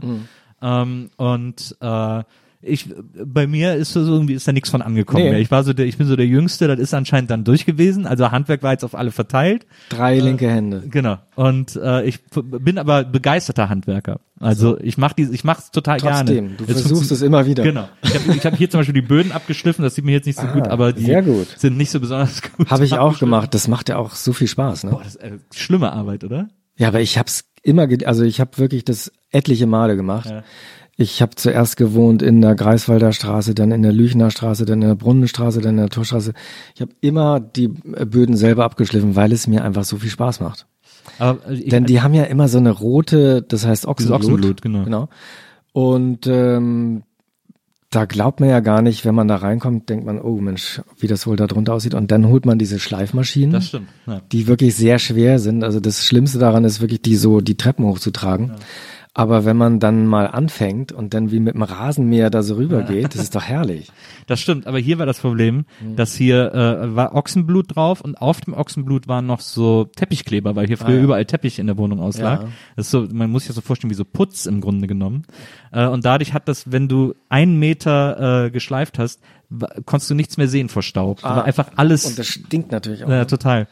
Deswegen, äh, es war eine sehr äh, äh, staubige Arbeit hier und dann, wie gesagt, hatte ich auch nicht überall die richtigen Maschinen. In den Ecken sieht man immer auch noch äh, ganz oft äh, den alten äh, Bodenbelag und so. Hm, also, ich sehe das da hin, ja, in der Ecke, ja. ja, da guckt äh, doch mir mal ist ein gestern, bisschen. mir ist so gestern Abend aufgefallen, dass ich im Wohnzimmer eine Riesenecke mit dem alten Belag habe, die, wo ich einfach aufgegeben habe. Einfach keine Lust mehr gehabt, ne? Tja, Mensch. Aber ähm, äh, äh, ich, ich weiß überhaupt nicht, mehr, wie wir äh, da jetzt gerade äh, Weiß ich auch nicht. Egal. Ähm, Dass du drei linke Hände hast. Ja, genau, dass ich drei Linien habe. Und ich habe, äh, als wir dann hier eingezogen sind, äh, hinten im, im äh, Flur zum Bad, ähm, gedacht, oh, jetzt mache ich selber auch so ein Regal. Mhm. Hab mir diese, diese, diese Metall-Regalbödenträger geholt, diese ganz einfachen Mhm. Ja, Winkel ja, ja, sozusagen. ja. Und, äh, und alles irgendwie festgemacht und bin dann ins äh, auch ins Bauhaus und habe mir auch MDF zuschneiden lassen, Ja. so dieses aber dieses unbehandelte Ja, sozusagen. ja. Ähm, und äh, habe das alles genau ausgemessen und dann bin ich nach Hause gekommen und hat alles perfekt gepasst. Ja. Dann habe ich gedacht, das ist ja total geil, dass das, dass wenn man die richtigen Maße genommen hat und das dann Mhm. auch so aufbaut, dann stimmt das eben auch alles. Ja. Und dann habe ich angefangen, die äh, DVDs äh, einzuräumen Ja. und dann haben sich alle Böden gebogen, Ah ja, ja, ja. weil ich einfach das, das zu dünne MDF genommen habe. Naja, das geht ja nicht nur dir so, sondern das macht ja auch mein Hauptkonkurrent Ikea so. Ja. Wenn die ankommen oder wenn man sie aufgebaut hat, dann sieht alles noch gerade aus. Ja. Und dann stellt man Bücher rein, so ein paar Wochen hält es. Ja. Und nach ein paar Monaten fängt das dann immer mehr an durchzuhängen. Das. Das gibt's bei Möbel Horzon natürlich nicht. Ja. Nee, natürlich. Hm. Ich habe mir jetzt auch, ich habe mir hier Plattenregale von Ikea geholt. Das, das, dieses Klassikerregal gab's ja nicht mehr. Das war, glaube ich, Pallax oder so. Hm. Ähm, und dann hatten sie so ein neues und dann habe ich mir das geholt. Das hat so verschiedene ähm, Elemente. Also Hm. entweder einfach, zwei Fächer, vier Fächer oder so kann man dann so selber kombinieren. Und da passen äh, Platten, wenn die ein bisschen größer sind, nicht mehr rein. Ah ja, tja. Auch genial. Ja, wirklich genial. Ja. Also das Tollste ist auch, dass äh, bei diesem, wie heißt dieses Spezial-Superregal von Ikea, das angebliche, Billy, Ja. Da passen ja gar keine Aktenordner rein. Nee. Also, was ist denn da los? Ja. Wieso kaufen die Leute das denn trotzdem? Ja, frage ich Ich verstehe es nicht. Frage ich mich auch. Wobei, also ich finde, also natürlich ist, äh, was das Regalbusiness betrifft, ähm, Ikea dein Hauptkonkurrent, muss man Ja. ganz klar sagen. Ich habe ihn schon fast vom Markt gefegt. Ne, du, also aus Mitte hast du sie verdrängt, Ja. muss man ganz klar sagen. Ähm, und zwar Keine einzige Ikea-Filiale mehr. Auf der Torstraße. Weit und breit. ich weiß auch nicht, ob das immer mit rechten Mitteln zuging, aber da wollen wir jetzt gar nicht hier Nee, so nee. Äh, in die Tiefe gehen. aber ähm, aber äh, was man trotzdem sagen muss, äh, bei aller und auch wir machen uns immer natürlich alle lustig über äh, ich gehe mal eben Teelichter kaufen und dann hat man einen ganzen Beutel voll Mhm. und das ist überall die gleichen Regale rumstehen und so weiter und so fort. Aber trotzdem stelle ich immer wieder fest, Du willst jetzt aber keine Werbung für Ikea machen. Nee, ich mache keine Werbung für Ikea. äh, aber ich möchte ein Lob an Ikea aussprechen, Na gut. dass sie es irgendwie geschafft haben, trotzdem deutsche Wohnungen so ein bisschen schicker sein zu lassen, Mhm. als wie zu Zeiten, wo es irgendwie nur diese Möbelgroßhäuser gab, diese Gelsenkirchener Barock und so. Ach Da so, ist das ja, dann schon okay, dass es Ja, sowas ja, wie ja, Ikea ja. gibt. Ja, na gut, okay. Ich wollte jetzt auch kein Lob äh, an Ikea Man kann das so abbringen. in Epochen, also Gelsenkirchener Barock, Ikea und dann Möbelhorzon. Ja, genau. Ja, okay, So, so aber die auch. Zeit ist einfach jetzt auch passé, die ist jetzt abge, abgelaufen. Na, ja, genau, so, so würde ich das auch sehen. Mhm. Die Frage ist, was kommt nach Möbelhorzon? Keine Ahnung. Steht die Aber ich muss Konkurrenz noch schon in den drei Jahre durchhalten, dann bin ich in Nizza, in Rente. Ja, dann ist egal. Du hast auch mal irgendwo gesagt, dass du sowieso, du hast äh, bei deiner Werkstatt äh, das Schild aufgehangen und seitdem bist du nie wieder da gewesen. Ja, das stimmt wirklich. Also das war im Wedding, äh, äh, das ist in der Prinzenallee. Ja. Da kam ich rein, äh, hab das Schild aufgehängt und irgendwie ähm, kamen so Jugendliche mal, äh, wollten da irgendwie was klauen, glaube ich. Ja. Und dann äh, habe ich gesagt, also da gehe ich jetzt nie wieder hin. so war das. Aber also äh, meine Mitarbeiter lieben äh, die Gegend total und ähm, ich war auch äh, dann doch noch mal da. Ich bin nicht reingegangen in meine Fabrik, aber ich bin so vorbeigeschlendert. Es ist halt, ähm, äh, ach so genau, weil natürlich auch ein guter Freund von mir, Gregor Hildebrand, hat ein paar Häuser weiter auch sein Atelier. Hat der noch das Atelier da im Wedding? Ja, Ah, ja. Prinzenallee, ein paar Häuser weiter. Ähm, und äh, das ist natürlich schon irgendwie so pittoresk, würde ich sagen.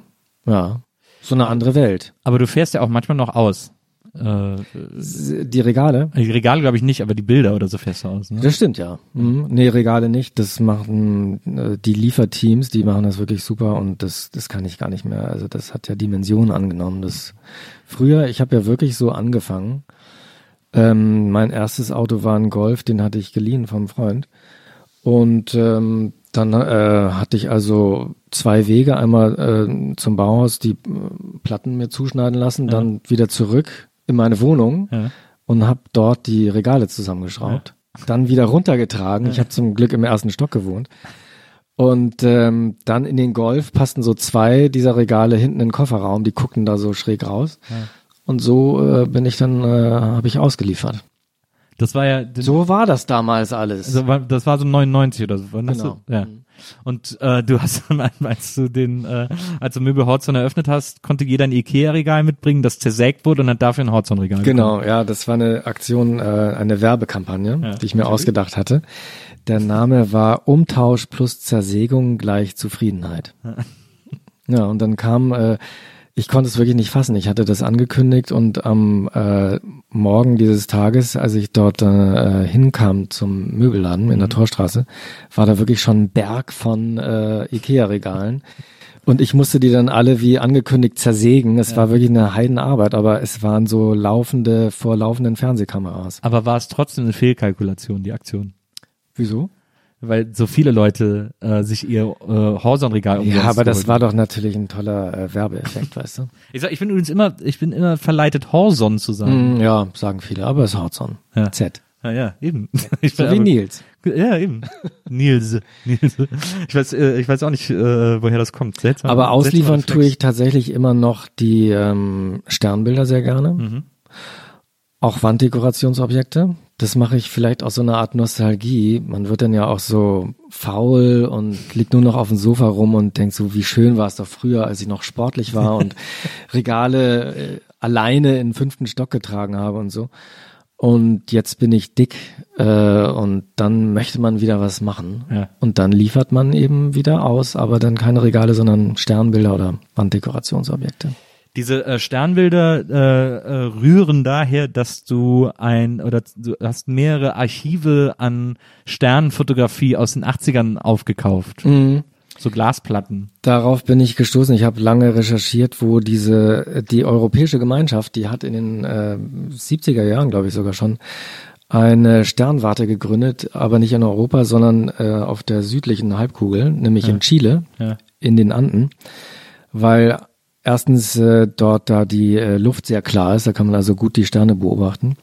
Und außerdem gab es ein Projekt von den Amerikanern, die hatten also die nördliche äh, Sternenhimmel ähm, abfotografiert, schon in den 50er Jahren. Und dann haben die Europäer gesagt, nachdem äh, ähm, sie das so bewundert hatten, dem eifern wir nach. Und wir machen jetzt aber die südliche Halbkugel. Und dafür müssen wir da eben auch auf die südliche Erdhalbkugel. Und äh, haben von dort aus die südlichen, den südlichen Sternenhimmel abfotografiert, kartografiert. Und ähm, dieses Archiv habe ich ausfindig gemacht. Mm, Das sind 1200 Glasplatten. Also das sind, also du kannst dir ja vorstellen, so äh, äh, kennst ja noch diese Filmrollen, diese kleinen für kompakte Fotokameras. Ja. Die sind ja so zweimal drei Zentimeter groß, diese Ja. Negative. Und die Negative von diesen Sternfotografien, die sind 30 mal 30 Zentimeter groß und auf Glas. Was, wie groß ist denn 30 mal 30? Wie- 30 wie mal das Buch 30 hier, ist so was? größer als DIN A4. Naja. Ja, also richtig Ja. große Glasplatten. Und die lagerten in Brüssel in der Sternwarte und ähm, dann bin ich mit dem LKW hingefahren. Das hat wirklich äh, zwei Jahre gedauert, um die davon zu überzeugen, mir diese Platten anzuvertrauen. Und ähm, dieses Archiv habe ich dann mit dem LKW nach Berlin geholt. Und da schlummert es jetzt in meinem Archiv. Und ich habe jetzt also die südliche, den südlichen Sternenhimmel äh, komplett in Glas. Und äh, irgendwann war es nämlich so, dass in Brüssel die waren, glaube ich, irgendwann ganz froh, dass ich denen das abgenommen habe. Die wollten anscheinend ausmisten. Ja. Und haben mir dann auch noch die nördliche Halbkugel von den Amerikanern mitgegeben.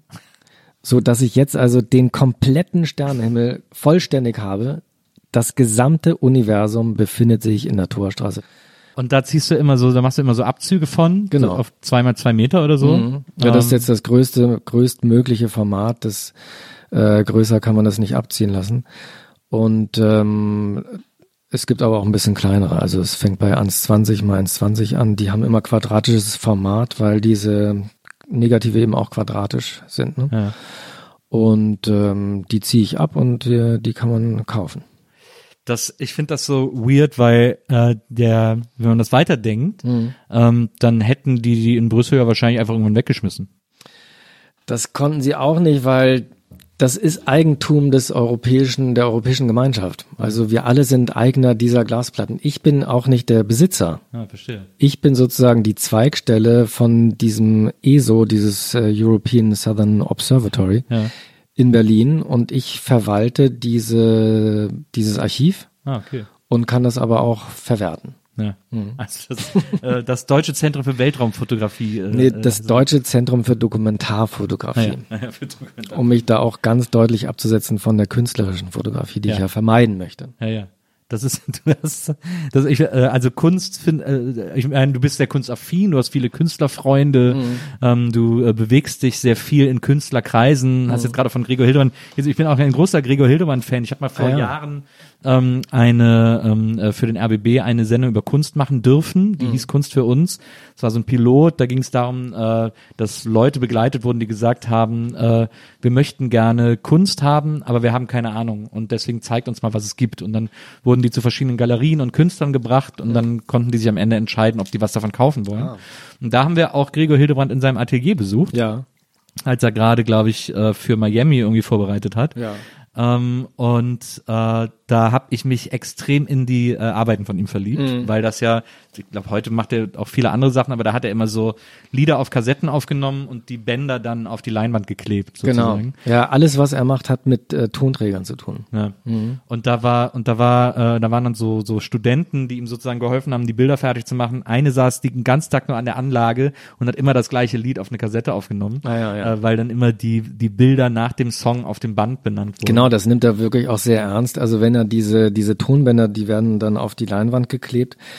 Und da muss dann aber auch wirklich das, äh, der, der Ton drauf sein oder das Lied, was, ähm, worum es da geht in diesen Bildern. Genau.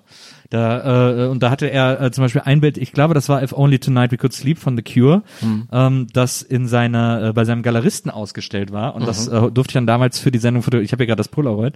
Äh, das durfte ich dann damals für die Sendung fotografieren und das ist mein Hildebrand. Ah, sehr Ähm, ich Hat das Ich signiert? konnte mir nie einen kaufen, nee, äh, ich konnte mir nie einen leisten. Ähm, aber dieses Polaroid trage ich seitdem mit mir rum, hat schon mehrere Umzüge überlebt, äh, damit ich irgendeinen Hildebrand zu Hause habe. Ja, Ähm, toller Typ. Du weißt ja auch, das neue Buch fängt ja an mit Gregor Hildebrand. Ja. Das ist der noch bei Ventrup? Ventrup war das, glaube ich. Ne? Mhm. ja. Unter anderem, er hat noch viele andere Galerien, weil er sehr erfolgreich ist, weltweit, wirklich ein großer Star. Und ja, ich liebe seine Sachen auch sehr. Ähm, ist das denn, äh, weil du dich ja immer so äh, dagegen wehrst, äh, äh, Künstler genannt zu werden oder das, was du machst, irgendwie Konzeptkunst nennen zu lassen oder oder dich äh, Konzeptkünstler nennen zu lassen. Ähm, aber ähm, es ist natürlich schon inspirierend, in so Kreisen äh, zu sein, oder? Ich finde es ja auch sehr interessant. Es ist ja nicht so, dass ich Kunst irgendwie äh, ablehne. Ja. Ich möchte es nur selber nicht machen, ja. weil es machen schon so viele andere. Und ich finde es eben interessant. Also es ist ja so. Ja. Das Interessante an der Kunst, ich habe hier ja Arthur Rimbaud, ein anderes Idol von mir ist natürlich auch äh, Marcel Duchamp, der äh, schon vor über 100 Jahren ähm, entdeckt hat, dass alles, was man äh, zu Kunst erklärt, eben auch Kunst ist. Das ist ja das äh, Interessante. Ähm, beziehungsweise war es interessant vor 100 Jahren und dann ist es irgendwann ja auch langweilig geworden. Ja. Trotzdem machen das die Künstler ja immer noch und ähm, also immer noch Dinge zu Kunst zu erklären, ähm, das fand ich einfach nicht erstrebenswert. Und äh, habe mir dann äh, irgendwann überlegt, man müsste einfach irgendwie das auf den Kopf stellen, dieses Prinzip. Ja. Und das ist eigentlich das, was ich mache. Ich versuche eben Dinge zu machen, die interessant sind, die aber keine Kunst sind. Und besonders interessant finde ich es, wenn ich Dinge zu Dingen erkläre, also zum Beispiel jetzt diese Wanddekorationsobjekte, ähm, die aussehen wie Kunst, Ja. aber die ich eben nicht zu Kunst erkläre, sondern zu Wanddekorationsobjekten, was sie auch sind. Sie sind ja auch wirklich dekorativ. Oder die Sternbilder, das sind ähm, natürlich Dokumentarfotografien. Man könnte sie natürlich auch zu Kunst erklären, aber es ist mir einfach zu einfach. Ich wollte das eher auf den Kopf stellen. Ich äh, war letzten November, äh, haben wir so eine Amerikareise gemacht und ähm, da war ich in äh, Washington. Ähm, da gibt's eine riesen Museumsmeile, Smithsonian und so. Ähm, und ähm, da war ich dann im Museum für moderne Kunst, weil ich, äh, weil ich auch ein, also ich finde Kunst einfach wahnsinnig interessant. Ich finde auch Konzeptkunst ganz aufregend und so. Ja.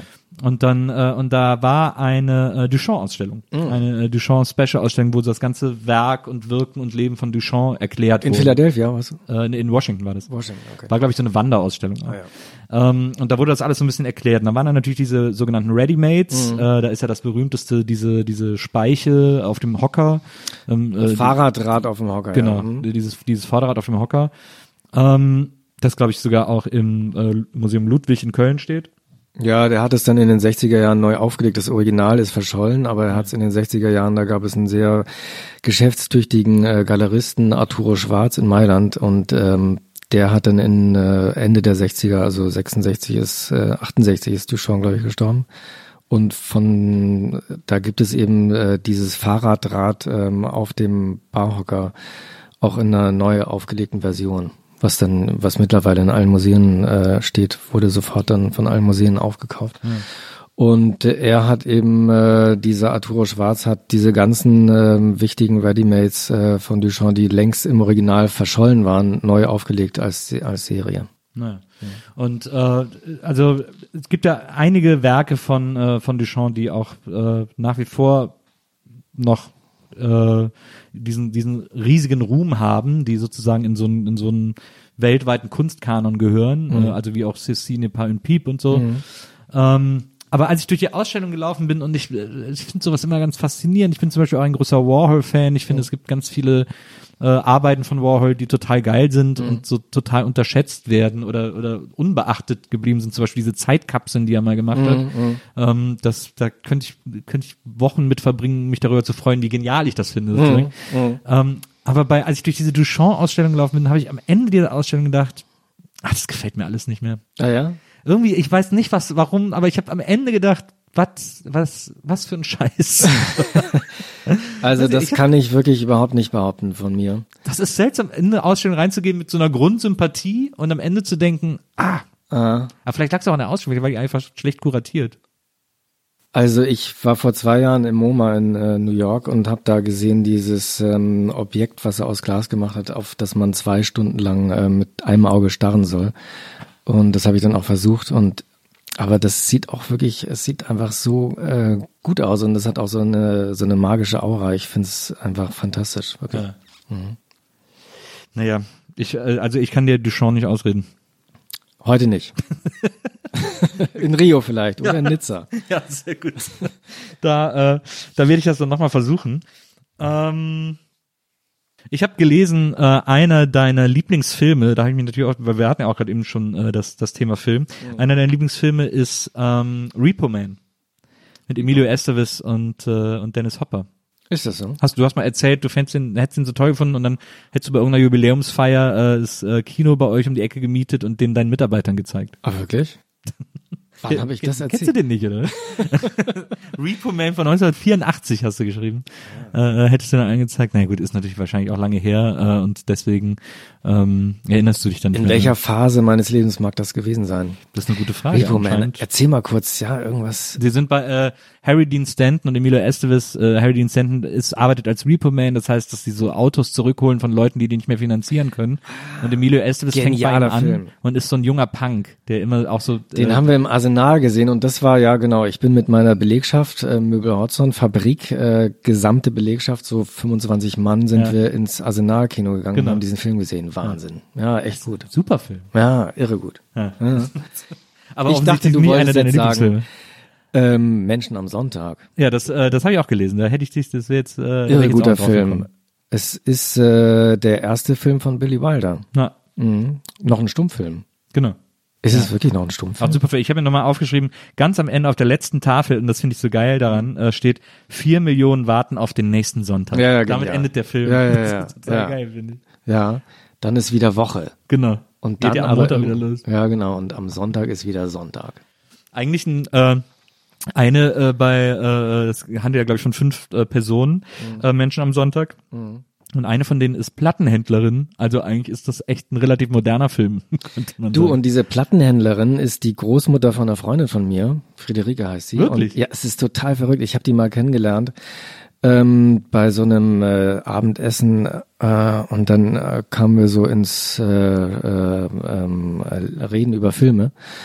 Und dann habe ich ihr erzählt, ja, ich habe gerade gesehen Menschen am Sonntag und wie mich der berührt hat. Und dann sagte sie, ja, Mensch, und meine Großmutter ist diese Plattenhändlerin, die am Kudamm da in dem äh, die wird ja eingeführt, alle diese Charaktere werden ja so genial eingeführt.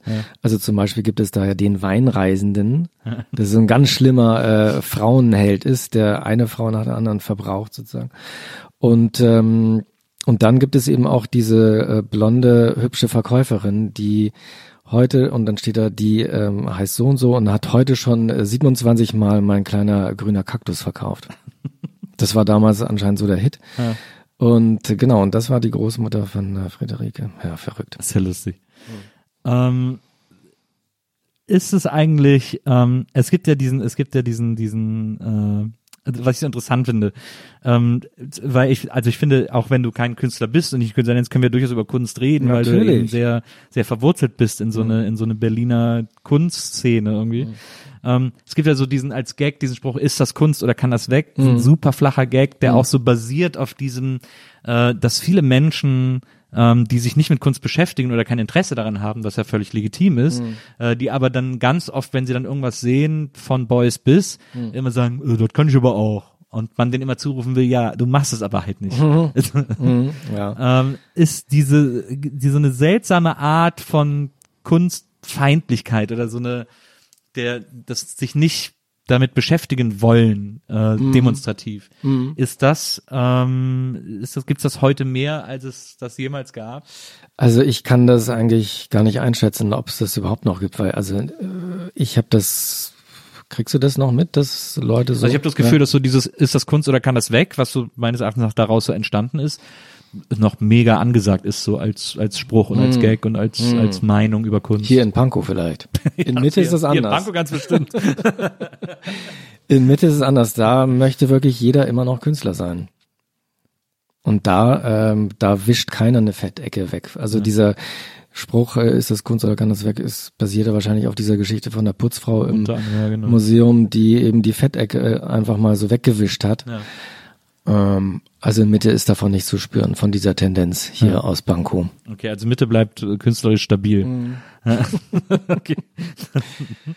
Dann bin ich ja beruhigt. Ähm, äh, du hast mal gesagt, äh, es gibt hier noch zwei Sachen, die ich, die ich mit dir mal äh, klären wollte, die ich äh, sehr interessant fand. Und zwar einmal hast du gesagt, Berlin sei die hässlichste Stadt der Welt. Ja, das stimmt auch. Ist, ist das immer noch deine? Warst du jeweils jemals in Köln? Ähm, ja, doch. Ja klar, es gibt natürlich extrem viele hässliche Städte, besonders in Deutschland und das äh, liegt natürlich am Zweiten Weltkrieg, äh, weil da alles zerbombt wurde und dann ähm, mehr schlecht als recht wieder aufgebaut wurde. Ähm, während natürlich in anderen Ländern, das, äh, die das Glück hatten, nicht äh, zerbombt zu werden, ist es halt anders. Ja. Und wenn man aus solchen Städten dann nach Hause kommt, wieder nach Berlin, dann fällt einem das ja auch immer viel stärker auf, als äh, sonst, wenn man sich die ganze Zeit in Berlin bewegt, hält man das ja irgendwann für Normalität. ja. Also wenn man wirklich mal mit offenen Augen durch die Torstraße geht, da, also es ist wirklich, es ist wirklich ein Da sind Trauerspiel. echt einige Verbrechen. Es ist so furchtbar und, und trotzdem hat diese äh, Straße einen Ruf weltweit. Und woran liegt's? Natürlich An nur an dir. mir. Ja, Ja, genau. natürlich nur an ja. dir. Ja. Aber es ist natürlich wirklich die hässlichste Straße der Welt. Das muss man auch ehrlicherweise sagen. Und ich find's so äh, lustig. Jetzt ist es natürlich nicht mehr so, aber früher vor Corona äh, wurden ja immer die die Busladungen von Touristen ähm, ausgeladen auf der Torstraße. Und dann äh, laufen die da immer durch äh, diese Straße und ich frage mich, was sehen die da eigentlich? Aber es kann natürlich auch sein, dass wir das einfach banal finden, weil wir es gewohnt sind. Und ähm, wenn wir nach Rom kommen, dann wundern sich die Römer natürlich auch so, was glotzen die jetzt diesen Stein an? weißt du? Ja, ja. Immer das, was man kennt, findet man ja irgendwie blöd. Also Oh ja. ja, das äh, hat sich bei mir auch erst äh, so ab 30 oder so wieder umgedreht. Ich fand ja auch, dachte auch mal, deutsche Landschaft ist wirklich richtig scheiße. Und äh, überall in anderen Ländern ist es viel schöner. Und ähm, dann, wenn man irgendwann so mit dem Zug durch Deutschland fährt, so am Rhein entlang oder so, dann merkt man, dass es natürlich Quatsch ist, dass es auch wunderschön ist. Und ähm, aber dafür muss man eben auch in die Ferne gegangen sein und dann wiederkommen, um das schätzen zu können. Das stimmt. Hm. Mir hat zuletzt eine Fotografin auch erzählt, sie war im dunkelsten Ort Deutschlands. Ah ja. Gibt so ein Dorf äh, in Brandenburg und Niedersachsen da irgendwann an der Grenze, Hm. Ähm, wo äh, wo die Lichtverschmutzung sozusagen auch ringsum so gering ist, dass das der dunkel als der dunkelste Ort gilt. Ah. Und da kann man bestimmt gute Sternfotos machen. Absolut. Ah ja. Da sieht man die Milchstraße mit dem bloßen Auge. Wirklich? Ja. Ist das so? ja. Aha. Gut. Fahr ich da mal hin. Na, unbedingt. Ich habe leider den Namen vergessen, aber ich glaube, wenn man Dunkeldorf. Ort Deutschland Dunkeldorf. googelt, dann, äh, dann wird man das schnell finden. Ähm, eine andere äh, Geschichte, äh, die ich gelesen habe, ist, ähm, äh, das ist wahrscheinlich schon was länger her, aber du wolltest mit, ein, äh, mit zwei Freunden, glaube ich, einen äh, Flughafen in Brandenburg bauen. Sag mal, kann das sein, Für dass Ryanair. Ja, und zwar weißt du, mit wem ich das machen wollte, mit Matthias Rust. Kennst du den noch? Äh, den äh, wirklich mit Matthias Der Kremlflieger. Der Kremlflieger. Und, Auch äh, großes Idol meiner Kindheit. spätere Pokerspieler, glaube ich. Er ist, ja, er ist Pokerspieler und ich habe ihn ja auch mal kennengelernt, das war total verrückt. Ähm, ich bin nach Zürich eingeladen worden, äh, um da so eine Diskussion zu machen an der Uni. Und der Professor fragte mich, ähm, das Tolle daran an dieser Reihe von äh, Podiumsdiskussionen ist, äh, ähm, du kannst dir einen Wunschgast aussuchen, der da auch mitkommen soll, Ja. mit hinkommen soll. Und dann dachte ich, habe ich lang nachgedacht, wen könnte man sich äh, dafür wünschen, dass der mit mir auf der Bühne sitzt zusammen. Und dann fiel mir ein Matthias Rust. Und das war wohl sehr schwer, den äh, zu bekommen. Ja. Er lebt in der Karibik Ja. und äh, ist professioneller Pokerspieler. Ja. Lebt davon anscheinend sehr, sehr gut. Ja. Also er hat sich das sehr teuer bezahlen lassen, diesen Flug nach Zürich. Ähm, ich hatte so ein bisschen Angst, darf man das sagen, den zu treffen. Ja, er ist aber total netter Ja, Typ. ja. Total netter Typ. Hast mir sogar neulich, äh, ich habe das gar nicht gewusst, äh, auf Instagram sind wir, ähm, wir folgen uns. Ach, der ist auf Instagram. Oh, dem muss ich auch gleich folgen. Ja, ja. Oder was? Kann auch sein, dass mich da so aus der Facebook-Vergangenheit so eine Nachricht erreicht hat, wo der irgendwie eine Story von mir ähm, irgendwo kommentiert hat. Und da dachte ich so, Mensch, hä? Matthias Rust? Ach so, stimmt. Ja. Matthias Rust, ich kenne den ja. Ja. Ja. Oh, ja, genau. Mit dem wollte ich einen Flughafen gründen in Rönnebeck. Ja. Das ist so ein kleines Dorf ähm, vor, vor Berlin, vor den Toren Berlins. Also ihr habt den BER vorweggenommen. Da war der noch gar nicht geplant. Da Ja. gar nicht. Und irgendwie, ähm, ich weiß gar nicht, wie es dazu kam. Ich wollte auch lange Zeit, wollte ich einen äh, Pilotenschein machen. Ich habe es immer noch nicht geschafft. Ich habe es nicht geschafft. Ja. Ich habe, ich segel äh, viel und sehr gut. Du hast auch ein Ähm, Boot, ne? Am ja. Wannsee oder so, ja. Und äh, das hält einen natürlich auch immer so ein bisschen davon ab. Ich glaube, man muss sich da tatsächlich entscheiden. Also ein Mythos ist ja, dass man entweder nur Segler oder Skifahrer sein kann. Hm. Denn ich habe im methusalemischen Alter von 85 nochmal äh, Skifahren gelernt. Auch sagenhafte Instagram-Stories sind das gewesen, wo du dich durch den Irre, Schnee oder? gekämpft Oh, hast. Und also äh, wirklich, ja, ja, genial. Meine Reise, hart. ja, es war wirklich super. Ähm, ich fahre mittlerweile sehr gut Ski. Ja. Also ich bin wirklich. Ähm, Meinst du, ist es olympisch? Ja, das geht, äh, ja, es ist medaillenverdächtig. Ja. Mhm. Und ähm, aber man kann eben auch segeln und auch Skifahren. Das stimmt also nicht, dass man sich für eins der beiden entscheiden muss. Wahrscheinlich aber so ein Münchner äh, Klischee, ne? Dass man sich für von Münchner beiden entscheiden ja muss. doch, die segeln natürlich auf dem Starnberger See. Ja. Keine Ahnung, wo das herkommt. Aber es stimmt nicht und äh, aber es könnte sein, dass äh, man sich entscheiden muss zwischen Segeln und Fliegen. Aber es gibt doch äh, wahnsinnig viele Wasserflugzeuge. Also eigentlich sollte ja, das, ich bin natürlich auch großer Wasserflugzeug-Fan. eigentlich gibt es ja eine Verbindung. Also Mhm. eigentlich sollte das möglich sein. Deswegen ist ja auch meine Lieblingsstadt Friedrichshafen am Bodensee. Wegen BASF. Wegen, äh, nee, Dornier, es gibt ja diese große Tradition der äh, Wasserflugzeuge, Ja. die dort angefangen hat. Und auch die Zeppeline. Ist ja alles am Bodensee und deswegen finde ich den Bodensee ja auch so schön. Vielleicht kann man da auch als Rentner hinziehen. Dritte Option. Aber, wel aber welche Seite? Welche Seite? Schweiz, Österreich, Österreich, oder, Deutschland. oder Deutschland? Keine Ahnung. Oder direkt Blumeninsel Mainau. Ja, fände ich vielleicht ganz gut. Oder wie heißt der? Graf Bernadotte, ne? Ja, Lebt er? Ja. Lebt er noch? weiß ich nicht. Vielleicht ist da zu mieten jetzt oder so. Schmetterlinge züchten. Es gab früher im äh, Kölner Zoo einen Schmetterlingsraum. Ich weiß nicht, ob es den noch gibt, aber da konnte man reingehen, da waren nur Schmetterlinge drin. Hm. Aber ich irgendwie sind die ja auch, also die sehen zwar schön, aber die sind ja auch so, Zerbrechlich. ne, ich finde so alles, was so nervös flattert, macht mich auch sofort nervös. Hm. Ja, gut, die sitzen dann ja auch so und machen die Flügel so ganz langsam auf. Ja. Dann muss man halt da sein. Ja. Aber wenn die so flattern, dann, ja. Ja. Das sind ja auch nur Motten, auch nur bunte Motten. ähm, ich finde es interessant, also wenn man deine Bücher liest, ich ähm, das neue Buch habe ich jetzt noch nicht äh, Stimmt, durch. ich bin ja auch Autor. du bist ja auch Autor, Sachbuchautor, wie du immer sagst. Ja, ne? Sachbuchautor. Ähm, das neue Buch habe ich noch nicht durch, aber das weiße Buch habe ich damals äh, extrem gerne gelesen, auch wenn ich mich geärgert habe, dass die, ich habe ja dann die Taschenbuchausgabe gekauft, die gar nicht mehr weiß war. Mhm. Da bist du drauf und äh, ein Foto von dir und ich habe es dann auch verliehen und habe gedacht, Mensch, das hätte ich aber gerne in weiß gehabt, ist immer das weiße Mann, Buch. sag mal, aber ich glaube, ich habe es wirklich nicht mitgebracht. Aber ähm, Ich habe das neue Buch mitgebracht. ja, das neue Buch habe ich mir dann natürlich sofort geholt, damit ich es quasi in seiner Originalform. Äh, Ich schick's auch- dir doch mal. Das ist nämlich jetzt neu aufgelegt worden, das weiße Buch in der Ja. Originalform. Ah ja. Ja. Ah, sehr gut. Ja, Ja, habe ich äh, durchgesetzt. Dann komme ich mal vorbei. Ja. Ich vorbei. Ich habe ja auch eine äh, Buchhandlung, genau. Stimmt. Die Sach- und Fachbuchhandlung in der Torstraße 94. In der Torstraße gibt es übrigens auch äh, den besten Comicladen in Berlin. Äh, Ja, Groben Unfug. Grober Unfug. Äh, Mhm. oben auf ja, kenne ich. Ähm, äh, aber was ich, also ich finde deine Bücher äh, wahnsinnig toll. Ich habe die sehr gerne gelesen oder ich habe das. Weiße Buch sehr gerne gelesen. Ähm, und jetzt ist es ja so, dass die Leute sagen, ja, aber das ist natürlich auch ein Behauptungsroman äh, Mhm. oder ein Schelmenroman wird es oft genannt.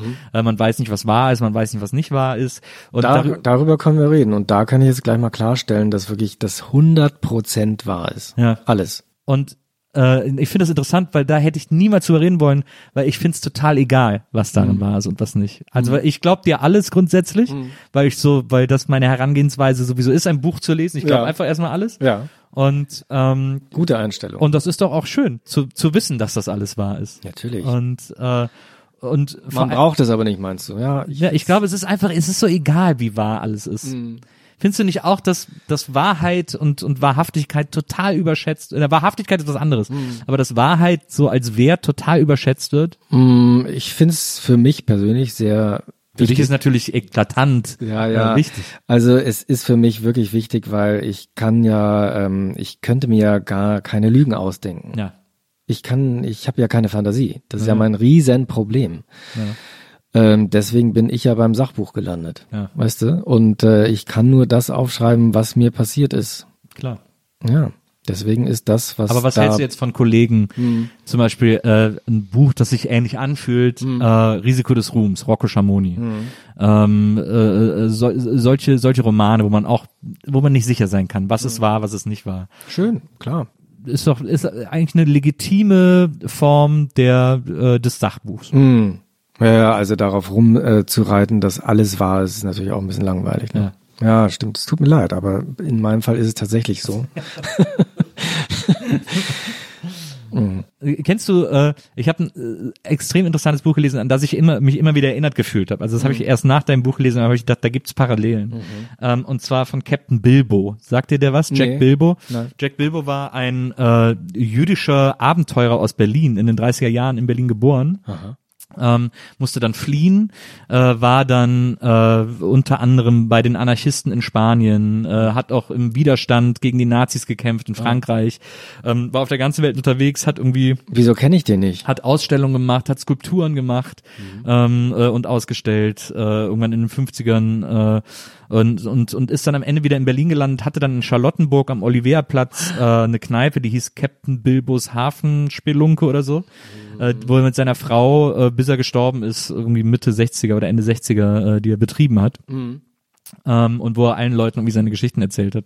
Und ich habe mal sein äh, Buch, er hat dann, er hat mehrere Bücher geschrieben und ähm, ich habe dann sein Buch äh, gelesen, dass er äh, über seine Biografie, wo man sich auch nicht sicher sein kann, ob das alles stimmt, was er da drin so erzählt. Er hat dann wohl auch irgendwie irgendwann mal Kanonen äh, äh, bedient und so im Krieg und Das äh, muss ich mir sofort kaufen. ja, das ist ein ganz tolles. Ist auch vergriffen, gibt's nur noch antiquarisch, ähm, aber ist wirklich sehr, sehr lesenswert Sehr- und äh, ein ganz toller, äh, ein ganz toller Lebensroman.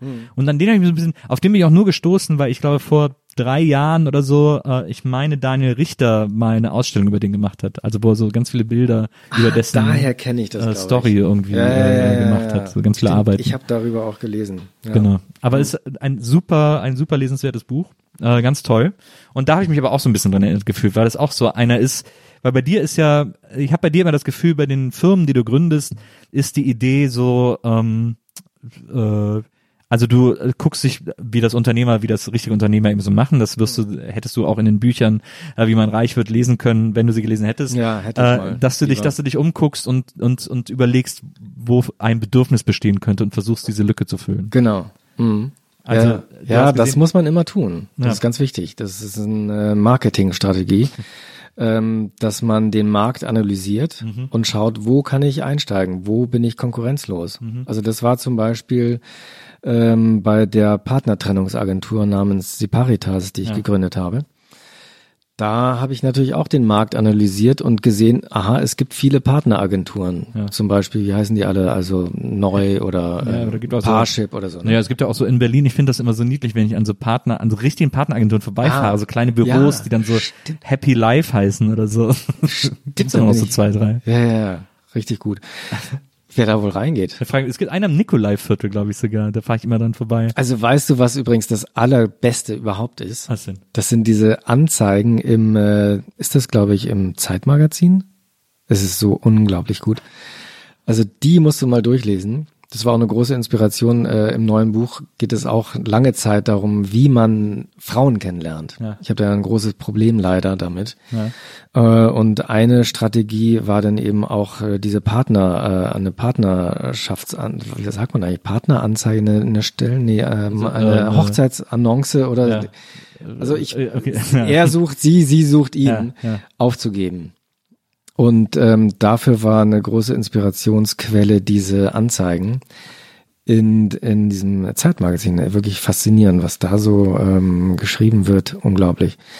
Aber Man müsste es eigentlich auch mal selber aufgeben, um gucken, was man da für Rückmeldungen kriegt. Ich finde das eigentlich ist es so, man liest die ja immer so halb belustigt. Also ich wage mal die Behauptung, dass das alles totaler Schwachsinn ist. Das ist da einfach, das sind alles Trickbetrüger. Glaubst du? Ja, ja. Ich glaube immer, dass das Agenturen sind, die die Da- Anzeigen schalten. Es sind aber- noch nicht, genau, es sind, es sind Agenturen, die davon leben, ähm, dass äh, da ähm, arme Frauen, die einsam sind oder Männer wie ich, die gerne eine Frau kennenlernen möchten, aber nicht wissen wie. Klar. Ja, wie geht's denn nun? Ah, Ja, ja, genau. Man gibt eine Annonce auf, klar. Das heißt übrigens Kontaktanzeige. Ah ja, Kontaktanzeige, Kontaktanzeige, ja. danke. Benzel, Ja. danke. Recherche und Archiv. ähm, aber ich wollte eigentlich erzählen, ähm, ich hatte den Markt analysiert. Es gibt viele Partneragenturen, äh, Parship und so weiter. Mhm. Aber was es nicht gibt, es gibt keine Partnertrennungsagenturen. und da äh, bin ich dann sofort eingestiegen. Das ist doch ein Markt. Ja. Ja, genau. Da da- bin ich nämlich nicht ein Konkurrent unter vielen, sondern ich bin konkurrenzlos. Ja. Das war so der Impetus, da anzufangen. Und äh, ich war dann auch konkurrenzlos, aber ähm, trotzdem sehr, sehr einsam. Also das ähm, in diesem Büro hat nie jemand angerufen. Wirklich nicht. Also der Bedarf an, an professionellen Trennungen ist, äh, ist Also die Idee gering. war ja folgende, du äh, hast dich verliebt in eine Frau Ja. oder in einen Mann, wenn du eine Frau bist, und dann äh, merkst du, äh, diese Person ist aber schon in einer, in einer anderen Beziehung, schon Ja. verheiratet. Okay. Und dann kannst du Separitas äh, kontaktieren. Dass die die beiden trennt. Die bringen dieses Paar auseinander. Ja, Okay. ja. Geniale Idee eigentlich. Absolut genial. Ja. Was, was waren also die, die angedachten Strategien, um das? Naja, man muss natürlich zuerst einmal, es soll ja so ablaufen, äh, dass dieses Paar, was da getrennt wird, äh, das gar nicht merkt. Dass sie das wollen, dass sie denken, dass sie es wollen.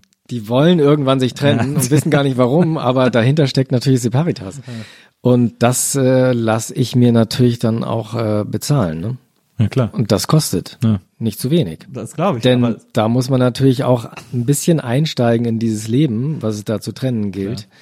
Du musst also äh, da im Auto warten, äh, musst vielleicht, äh, wenn es dann ein Paar ist, was sich so in Kreisen bewegt, auf dem Golfplatz, Mhm. Côte d'Azur, Gewohnheiten studieren. da muss man natürlich dann die ganze Zeit am Ball bleiben und das kostet. Hm.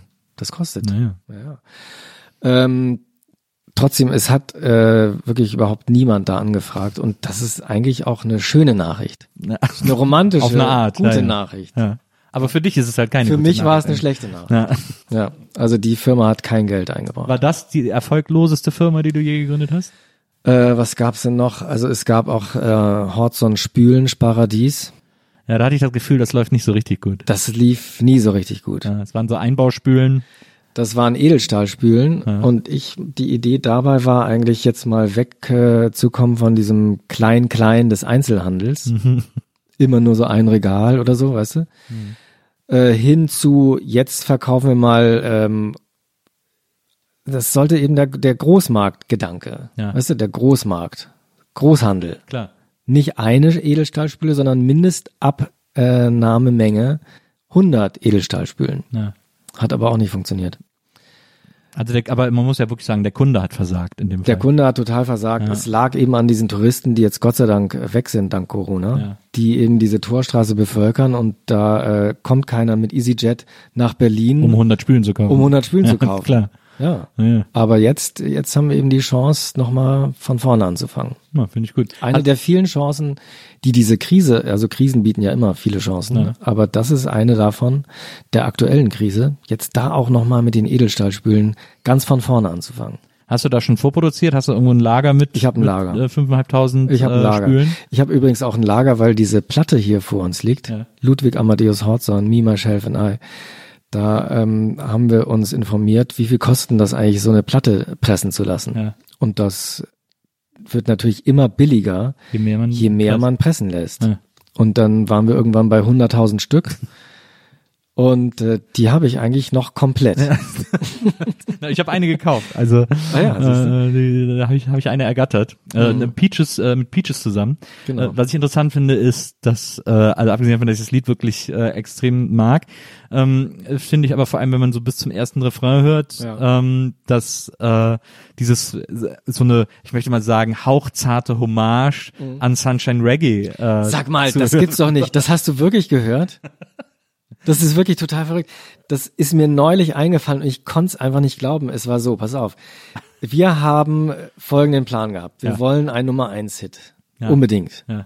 Und ich hatte damals bei Möbel Horzon arbeitete dieses Obergenie Armin von Milch. Der hatte früher diese Band Milch. Ja, ich habe vor zwei Tagen habe ich noch äh, 500 gehört. Also die, die das große Milchalbum, das leider nie auf Vinyl erschienen ist, aber mit mit Hallo Wessisau und so wahnsinnig gute Platte. unglaubliches Genie und ähm, ich musste ihn leider irgendwann äh, rausschmeißen, weil es nicht mehr, äh, also das war wirklich nicht mehr rechtwinklig. Man konnte es nicht mehr rechtwinklig nennen. Aber ich habe mich mit ihm zusammengesetzt und wir haben diesen Hit geschrieben. Ja. Me, Myself and I von Peaches gesungen. Und ähm, dann Habt ihr, euch da, habt ihr euch an diesem KLF-Handbuch äh, orientiert? das hat mir dann später jemand äh, erzählt, dass es dieses Handbuch gibt, äh, wie man ein Nummer eins Hit Hit schreibt. Und das äh, hätte ich mal vorher in die Finger bekommen sollen. ähm, also wir haben es wirklich so gemacht, wir haben äh, aus den letzten 20, 30 Jahren alle Nummer eins Hits uns angehört und dann analysiert. So, was sind die Eigenschaften, die so ein Nummer eins Hit haben muss? Ja. Also Beats per Minute, äh, Tonart und so weiter, ähm, äh, ähm, was im Text vorkommen muss und so weiter. Liebesgeschichte zum Beispiel. Also Me, Myself and I ist ja auch eine Liebesgeschichte zwischen mir und meinem Regal. Ja, absolut. Und ähm, dann äh, wurde die äh, irgendwann kamen wir dann ähm, äh, dann hatte Armin äh, von Milch dann äh, mir so was vorgespielt und dann habe ich gesagt ja das klingt schon gut aber mach doch noch mal hier äh, so an ein paar Knöpfen gedreht. Und irgendwann ähm, haben wir das so angehört und dachten das ist das klingt richtig gut aber Moment das klingt ja total wie Sunshine Reggae. Und aber das ist total verrückt, dass du das jetzt sagst, weil ich habe es neulich dann nochmal gehört ähm, und ich finde, es klingt kein bisschen so wie Sunshine Reggae. Es klingt überhaupt nicht nach Sunshine Reggae. Aber es ist doch die Melodie von Sunshine Reggae. am. Nein, da ist wirklich ist nichts Melodie. erinnert an diesem Lied an Sunshine Reggae. Und ich konnte damals, das war 2012, wirklich nächtelang nicht schlafen, weil ich dachte, oh Gott, jetzt kommt diese Platte raus. Das ist klar, dass es Nummer eins Hit wird. Ja. Also Und dann da, da, das wusste ich. Und dann kommt Laidback und sagt, hört mal, das klingt doch genauso wie Sunshine Reggae. Und dann habe ich noch gelacht vor zwei Tagen und dachte, wie verrückt war ich denn bitte schön, dass ich gedacht habe, dass es genauso klingt wie Sunshine Reggae. Es klingt wirklich nicht wie Sunshine Reggae. Es ist wirklich, es ist wirklich eins zu eins Sunshine Nein! Reggae. Das- Man kann Sunshine Reggae drauf singen. ja, aber äh, das war vor zwei Tagen war das ein Beleg für mich, äh, dass man sich manchmal in so Sachen reinsteigert, Ja. ohne Hand und Fuß. Ja. Und denkst so, oh Gott, äh, irgendwas ist einem total peinlich zum stimmt. Beispiel. Ja. Und denkst so, guck mal, die Leute da drüben, die zeigen auf mich, weil sie das und das äh, ge gehört haben im Radio zum Beispiel, Ja. dass der Sunshine Reggae einfach so nachgemacht hat. Das ist natürlich totaler Quatsch. Ja. Aber jetzt sagst du das, es klingt wirklich so. Na gut. Okay. Es ist ja natürlich nicht Sunshine Reggae, sondern Mima Chef and I. Ähm, Ja. Und äh, was, was mir auch besonders gut gefällt, ist, dass der äh, Schlussapplaus des Mhm. Liedes genauso lang ist wie das Lied selbst. nee, der ist viel länger. Ah ja. Das ist ja eine LP. Also die erste äh, 45 Minuten, äh, die ersten äh, vier Minuten geht das äh, Lied und dann kommt einfach nur noch Applaus. A-Seite, also der Rest der A-Seite und die komplette B-Seite ist nur Applaus. Völlig zu Recht Mhm. äh, für diesen Song. Also sozusagen, aber es ist dann schon so ein bisschen, äh, dass man, dass man so den Ich Leuten, höre immer nur noch die B-Seite. Das- ist echt besser. dass man den Leuten auch sozusagen äh, schon klar machen will, dass sie gerade einen Hit hören. Genau, Ja. ja. das war die Idee. Ja, ja. Aber es hat nicht geklappt. Also ich habe davon drei Stück sind, glaube ich, verkauft worden. Einer davon warst du. Eine, oder? eine von, aber vielleicht ist das ja auch so ein, so ein, so ein Grower, so ein Bloomer, ein ja, Late Bloomer. Ja, ja, das Ja. könnte sein. Ne? Das ganz langsam. ganz langsam. Wird nochmal ein Riesenhit. Mhm. Ähm, ich würde sagen, wir schneiden jetzt, was wir die ganze Zeit jetzt vergessen haben, ist zu snacken. Oh Mann, ja, Ähm, ich habe auch schon richtig Gesprächs. Hunger. Ich auch. Ich würde sagen, ich schneide mal hier den. Ich habe einmal Zimt, Zucker und einmal Walnuss. Ich weiß nicht, hast du eine Walnussallergie oder irgendwie sowas? Ich habe eine ähm, Haselnussallergie, aber mh, Walnuss, ja, ist doch. Was ist denn hier der Zimt? Kann ich denn meinen Snack jetzt auch endlich, na klar, den unbedingt. ich selber gebacken habe? Du Ja? hast, selber, hast du einen Apfelkuchen gebacken? Ich bin sehr gespannt, was du mitgebracht hast. Der Also erstmal- Ich habe hier übrigens auch heißes Wasser, ne? Wenn du, du hast ja, Ja. gesagt, du ah ja, genau, das Getränk, das Getränk. Erstmal habe ich hier dreimal das neue Buch für die gesamte äh, Rechercheabteilung Oh, hier das ist aber und toll. ja. Wenn's- und dann- Wenn es immer schon Wasser heißt. Guck mal hier. Selbst gebacken. Profiterol. Oh. Ah, Und jetzt pass auf, jetzt wird's mindblown. Ja. Ähm, denn äh, als ich in München studiert habe an der Filmhochschule, ähm, habe ich in Schwabing äh, zusammen gewohnt mit meinem lieben Freund Roman und äh, war damals Teilnehmer am perfekten Promi-Dinner ah ja. mit äh, äh, mit Frank nee, äh, was äh, Zander. nee, Thomas Fuchsberger, den Sohn von Blackie Fuchsberger Ah ja. äh, Michaela May, äh, Polizeirufkommissarin äh, und ähm, Nicole Belzer-Böttcher, äh, die, die Tochter von äh, Grit Böttcher, ähm, die damals beim Marienhof mitgespielt hat und war noch, äh, das waren glaube ich wir vier, oder? Habe ich jetzt irgendwie äh, vergessen, weiß ich gar nicht mehr. Und ähm, und wir haben uns extrem geliebt. Es war eine, wir haben eine wahnsinnig lustige Woche gehabt, äh, wo wir Was, eine Woche geht das? ja, ja, das geht ja äh, vier oder fünf Tage, so viel wie es wie es Kandidaten halt sind. Und man geht jeden Abend bei jemand anders essen. Und an einem Abend musst du halt selber kochen. Aber die Sendung geht dann nur eine Stunde? Ja, ja, genau. Aber die nehmen die halt an, in der Woche auf. So. Du musst dann so jeden verstehe. Tag da irgendwie. Ah, ja, klar. Und ähm, und da habe ich äh, Profiterole selbst gemacht. Wirklich? Ja. Selbst Das den Teig selbst nicht. gemacht, die Füllung selbst gemacht und die Schokoladensauce dann noch. Okay, dann würde ich jetzt dich mal bitten, Ja. zu erklären, wie man so eine Kugel, die innen hohl ist, backen kann. Das sind ja so eine Art Windbeutel. Äh, Ja, und quasi. wie macht man die? Das ist so ein, ich weiß gar nicht, was ist so ein, das nennt sich glaube ich Brandteig. Ähm, der so, der geht halt so auf, dann hat der, der wird halt innen immer hohl. Ach, du schmeißt so einen Kloß äh, Teig in die Fritteuse und dann ich glaube, ich das, bläht sich das so ich auf und überlege gerade, ob ich es frittiert habe. Ich glaube, ich habe es gebacken. Ich glaube, das war äh, aufgebacken. Also Profiterol, ähm, das ist eben so eine kleine Teigkugel, die ist innen hohl und in diesen Hohlraum wird Vanillecreme gespritzt Ja. Und dann wird über diese Kugeln, diese gefüllten Kugeln nochmal Schokoladencreme rübergegossen. Na, das ist ein genialer Nachtisch. Boah, Na. es ist so gut. Ich, äh, ich gebe dir hier mal so ein Stück von dem Kuchen. Du kannst ja was von dem Profiterol auf den Teller packen. Ja. Und dann können wir das so tauschen. Einmal hier. Hier Bräuchte ich irgendwie noch so einen Löffel oder so. Haben wir sowas? Gabel. Wenzel kriegt auch was, ne? Ja, na klar. Dafür, dass er so gute Recherchearbeit leistet hier. Und äh, zu trinken hast du ja äh, gesagt, hast du dir dann selber mitgebracht. Äh, trinkst du gerne Genau. Marzipan-Cappuccino? Marzipan Cappuccino. Spielt auch eine Rolle im neuen Buch. Ähm, deswegen habe ich es mitgebracht. Ja. Nicht nur deswegen, sondern weil ich es wirklich liebe. Ich liebe es einfach. Wirklich? Ich liebe, also ich habe eine ganz schwierige Beziehung zu Kaffee. Ja. Ich vertrage keinen Kaffee. Ich auch nicht. Ich mag auch keinen Kaffee. Also ich, find, äh, ich, ich riech Aber- den super okay, gerne. Aber dann ist ja genau das Richtige. Weil jetzt wirst du Kaffee lieben lernen. Ja. Man muss es natürlich nur äh, sehr, sehr dünn machen. Ja. Weil sonst äh, fangen wir auch gleich an zu zittern. Naja, Oder? ist ja auch schon spät. Wir sind ja beide ältere Herren. Nein, aber ist es bei dir auch so, weil du, also ich, wenn ich Kaffee trinke, dann werde ich erstmal so ganz schnell, kriege ich ganz schlechte Laune ja. und dann werde ich so weinerlich und fange an zu weinen. Okay. Das ist Ja, mein dieses- Effekt, dieses Koffein, den ich habe, äh, wenn, High.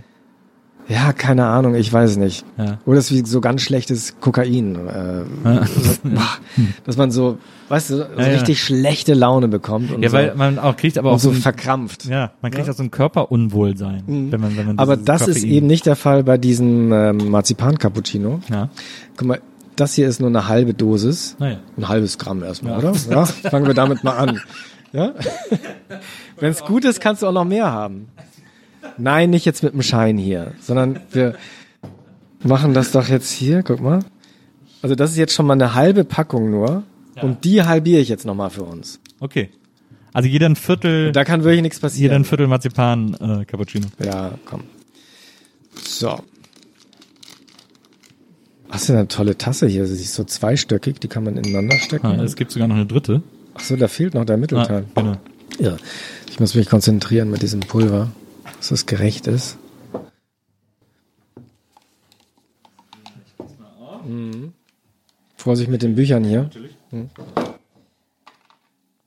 Gute fünf Minuten Marzipan-Terrine. Hier ist dein Profiterol. Ah ja, oh, vielen Dank. Dann habe ich hier noch einen so einen Kuchen für dich. So, das ist auch äh, Löffel. Also mein guter Freund Karl Jakob Haupt, ähm, der ja wusste, dass ich Kaffee überhaupt nicht vertrage. Ja. Mit dem habe ich mich immer getroffen zum Kaffee trinken. Aber das war dann wirklich so homöopathisch. Ja. Und unser Lieblingsspruch war immer, dünn muss er sein. Weißt du, richtig dünn. Also eigentlich so, so wie bei Asterix bei den Briten, so ähm, ein, äh, eine Tasse heißes Wasser mit einem Tropfen Milch. Ja. So ungefähr. Das, äh, es gibt auch diese mh, ganz wunderbare ähm, neue Serie Ted Lasso ähm, auf Apple TV mit ähm, Jason Sudeikis, ähm, wo er einen Footballtrainer spielt, äh, der nach England kommt und einen Premier League Fußballverein trainieren soll, weil die Frau, die den führt, ihrem Ex, dem der gehört hat, einen auswischen will, indem sie halt so einen Ami-Idioten holt, der keine Ahnung von Fußball hat ähm, und den Verein so zugrunde richten lässt. Und dann hat er aber natürlich überraschend Erfolg, bla bla bla und so. Und äh, da gibt's immer so ganz wunderbare Szenen, wenn er zu ihr ins Büro kommt, weil sie ihm immer einen Tee anbietet und er ihr immer wirklich zehnminütige Vorträge hält, warum man keinen Tee trinken kann. Also und als Amerikaner schon gleich gar nicht, weil das einfach verdünntes Wasser ist, das irgendwie einfach noch nichts schmeckt. Ja, aber dann probier doch jetzt mal, es ist noch heiß, Vorsicht. Ist ja auch eine Hürde mit dem Kaffee, der ist ja immer viel zu heiß. Also ganz besonders heimtückisch finde ich es ja, dass äh, in diesen Pappbechern, wo dann immer noch so dieser Deckel rauf gemacht wird, damit es richtig ganz lange, richtig kochend heiß bleibt. Und wenn man dann so anfängt zu trinken, ist der ganze Mund verbrannt. Das stimmt. Furchtbar. Du hast ja auch bei dir da in der Torstraße hast du ja quasi auch ähm, das, das einzig andere große Imperium, das es in der Torstraße neben äh, Horzon-Geschäften gibt, ist ja, im Grunde genommen äh, St. Oberholz. Ja. Das, das Starbucks von Mitte. ja, war sogar Untermieter bei mir. Ah ja. Ja, Ansgar Oberholz, er heißt ja wirklich Oberholz. Ja. ähm, hatte sein Büro, von dem er dieses Imperium aus geleitet hat, im Hinterzimmer von Möbel Horzon. Sag mal, bei dir habe ich auch gelesen, äh, äh, im, bei äh, Möbel Horzon, äh, die Nachbarn sind, äh, warte mal, hab ich's, äh, ich habe es mir irgendwo aufgeschrieben. Ähm, hab ich's Im in- Haus? In meine, nee, ich glaube am Nebenhof, weil du mal überlegt hast, äh, eine Pferdezucht äh, aufzubauen Ah. Ja, ja. und wolltest dann mit deinen Nachbarn darüber reden. Ähm, und die sind einmal Wim Wenders und Vicky Leandros. Ähm, Wim Wenders ist ausgezogen, der wohnt da nicht mehr. Hast du den gestalkt? Du hast mir auch mal einen Brief geschrieben. Äh, Ja, das stimmt. Das habe ich neulich äh, durch einen verrückten Zufall wiedergefunden und der dieser Brief war auch wirklich super lustig. Ich habe den zusammengeschrieben mit Christian Kracht. Wir haben drei Briefe geschrieben. Einen an Wim Wenders, einen an Mese, glaube ich, ne? einen an Jonathan Mese und einen an Björk. Ah ja, genau. Und allen dreien haben wir geschrieben, äh, sehr geehrter Herr Wenders, Wir zwei ähm, filmbegeisterte Männer möchten Ihnen hiermit unsere Hochachtung aussprechen und äh, beiliegend finden Sie einen Schein 100 äh, Mark. Ja. Ja. Und das war lag der dann auch bei, lag der, nee, ich hab, in den Artikeln, die ich gelesen habe, stand immer, ihr hättet 1000 Euro beigelegt. In Wirklichkeit nur 100 Mark. ähm, ja, nein, aber Wim Wenders natürlich, ähm, äh, ja, er wohnt immer noch in der Nähe und ich teile mit ihm sogar meine Tiefgarage und treffe ihn Grüßt- ab und grüßt zu. man sich da so? Und Ja. Neulich war ich lustigerweise mit dem äh, Labelbetreiber, der auch Me, Myself and I äh, rausgebracht hat, Martin Hausbach. Wir haben uns verabredet, wir wollten zum Segeln fahren und sind also, verabreden uns immer an der Garage. Und dann sind wir also in die Garage runtergegangen und dann kam gerade Wim Wenders aus der Tiefgarage raus. Ja. Und dann haben wir gesagt, das gibt's und, und wir haben wirklich gerade äh, kurz davor äh, darüber geredet, wie toll wir den Film finden, Alice in den Städten. Und ist aber, Und dann haben wir ihm gesagt, Herr Wenders, das gibt's doch gar nicht. Und das müssen wir Ihnen unbedingt erzählen. Wir haben gerade geredet über Alice in den Städten und wie schön dieser Film ist. Und der ist ja wirklich schön. Und ich finde äh, Wim Wenders eine tolle Figur irgendwie. Und deswegen auch die 100 Mark, um ihm meine Hochachtung auszusprechen. Aber äh, Himmel über Berlin ist nicht mein Lieblingsfilm. Das ich- sich noch gelegentlich bei dir, wenn du ihn in der Tiefgarage triffst für Vielen die Dank nochmal, ja klar. Für die 100 Mark. Mhm. Hättest du ihm eigentlich auch an, an einen Scheibenwischer klemmen können. Jonathan Mese und Björk, ja, keine Ahnung. Hm, Björk. Ist lustig. Ich habe diese Figuren tauchen ja auch immer, also Jonathan Mese wohnt ja auch direkt bei mir um die Ecke. Ich sehe den Ach, auch wohnt er noch in Berlin? Ja. Ja. Ähm, äh, wohnt da, ist ganz lustig, vor seinem Haus ist so eine, und da jedes Mal, wenn ich an dem Haus vorbeigehe, schaue ich, ob das noch da ist, ist in den Teer so äh, eingedrückt so eine schwarze, äh, so eine Farbtube aus Aluminium. Ja. Die muss er irgendwann mal so wutentbrannt aus dem Fenster geworfen haben. Ja, als gerade die die, Straße gemacht die wurde. hat sich dann so da reingedrückt an so einem heißen Sommertag und da kann man jetzt wirklich hingehen ähm, und diese, ja, diese Farbtube von Jonathan Mese betrachten. Sehr cool. Du hast ja als eine der ersten Sachen, die du in Berlin gemacht hast, war ja die äh, Galerie Berlin Tokio in Mitte da hinten am, am Hackischen äh, um Genau. die Ecke. Das war so Mitte der 90er, als das da auch echt noch gebrannt hat. Da gab es auch früher noch so Läden wie das Kurvenstar und so, das weiß ich noch, da sind wir irgendwie immer Stimmt, hingegangen. Kurvenstar. Ah ja. Und ich war auch mal, ich war einmal in der Galerie Berlin Tokio Ah ja? damals. Äh, ich weiß gar nicht, wir hatten da nochmal gespielt. Da hat mich Gina mitgenommen, äh, die damals, also von Cobra Killer. Ah ja. ähm, die, so aus diesem Digital Hardcore ja, ja. Atari Teenage. war Genau. Und Ikater und so. Und äh, ich weiß gar nicht mehr, was wir da live gesehen haben. Es war auf jeden Fall ein unvergesslicher Abend. Ähm, wie man merkt, ich habe sogar die Band vergessen, aber der Rest des Abends war super. ähm, Es war sicherlich, wie heißt nochmal der äh, tolle Sänger von Atari Teenage White? Alec Empire. Alec Empire hat damals äh, Reggae-Platten aufgelegt. Stimmt, stimmt. Ja, ich glaube, das war so ein Abend. Das war vielleicht der wo, Wo Abend. Alec Reggae aufgelegt hat. Ja, das könnte sein. Stimmt. Ähm, von Alec Empire hat mir mal eine Kassette aufgenommen äh, nach einem Interview mit einer Platte, die er hatte, die hieß äh, Elvis Greatest Shits. Und auf der Platte stand so drauf, 100 Million Elvis-Fans can be wrong. Und da waren nur die schlechtesten Lieder von Elvis drauf. Und die ist wirklich, die gibt's auch immer noch so, ein, so eine Art Bootleg, die ist extrem lustig. Da sind nur so, die, aus, so ganz viele aus den Filmen, die natürlich dann so sozusagen in der Handlung des Films Sinn machen, aber für sich so total alberne Lieder sind. Eins davon hieß äh, Yoga is as Yoga does und so. Und hat dann Elvis so ein Yoga-Lied äh, gemacht. Es war eine äh, super Platte, die der, die der mir da aufgenommen hat. Ja, Guter Berlin. Ja, guter Typ. Berlin Tokio. Ich werde natürlich oft gefragt, äh, wenn du Kunst so ablehnst, was ich eigentlich gar nicht tue.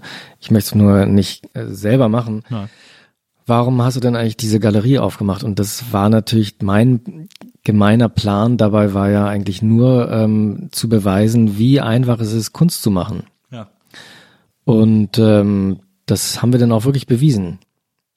Weil ihr Künstler erfunden habt. Mhm, ja, wir mussten es zwangsläufig. Also wir hatten uns überlegt, wie können wir hier ähm, eine Galerie aufmachen, die äh, Publikum anzieht. Ah ja, natürlich. Ähm, wir nennen diese Galerie Berlin-Tokio und sagen, also da werden Künstler aus Japan ausgestellt. Kulturforum Berlin-Tokio wurde gegründet, ein e.V., um diese Galerie zu betreiben. Und dann rückte der Zeitpunkt der Eröffnung näher, 1996 war das. Und plötzlich fiel uns auf, wir haben überhaupt keinen Kontakt nach Japan und kennen überhaupt keine japanischen Künstler. Und dann waren wir sozusagen gezwungen, also es war gar kein böser Wille, wir wollen betrügen oder so, sondern wir mussten dann eben äh, uns japanische Künstler ausdenken, die es gar nicht gab. Und ähm, das war damals auch sehr einfach, denn das Internet gab's eigentlich noch In nicht. der Form noch nicht, ja. Und du konntest also sagen, große Ausstellung mit Masahiro Sugimoto und ähm, niemand konnte das googeln, ob es den wirklich gab und ob der wirklich so ein großer Star in Tokio war, wie wir behauptet haben. ja. Und dann äh, haben wir einfach japanische Alltagsgegenstände an die Wand äh, genagelt äh, in dieser Galerie und das ähm, zu Kunst erklärt. Und ähm, alle diese Ausstellungen waren sofort ausverkauft. Und damit hatte ich dann eben bewiesen, was zu beweisen war, nämlich, dass es sehr, sehr einfach ist, erfolgreicher Künstler zu sein oder Kunst äh, zu machen. Ähm, und dann hat es mich auch nicht mehr interessiert. Aber äh, war es auf diesen Ausstellungen so, äh, was man sich ja sozusagen erhofft, ähm, wenn man das macht oder wenn man davon gehört hat, dass da Leute rumstanden, die gesagt haben, ja, ich finde es, ich finde seine, es ist eines seiner schwächeren Werke.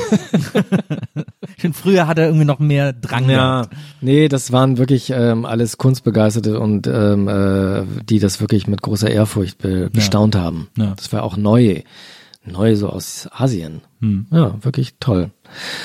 Ähm, Christian Kracht, äh, Schriftsteller Faserland, äh, Imperium etc., ist ja ein guter Freund von dir. Es gibt ja auch in all deinen Büchern immer zig Sachen, die du mit ihm zusammen äh, unternimmst oder unternommen hast.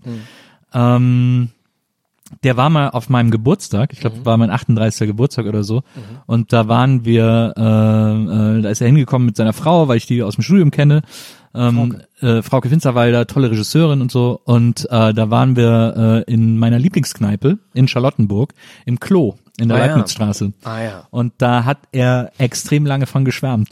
hat gesagt, sowas hätte er noch nie gesehen. Klo. Das hat ihn richtig beeindruckt. Ja, ist richtig gut. Mhm. Warst, warst du mal im Klo?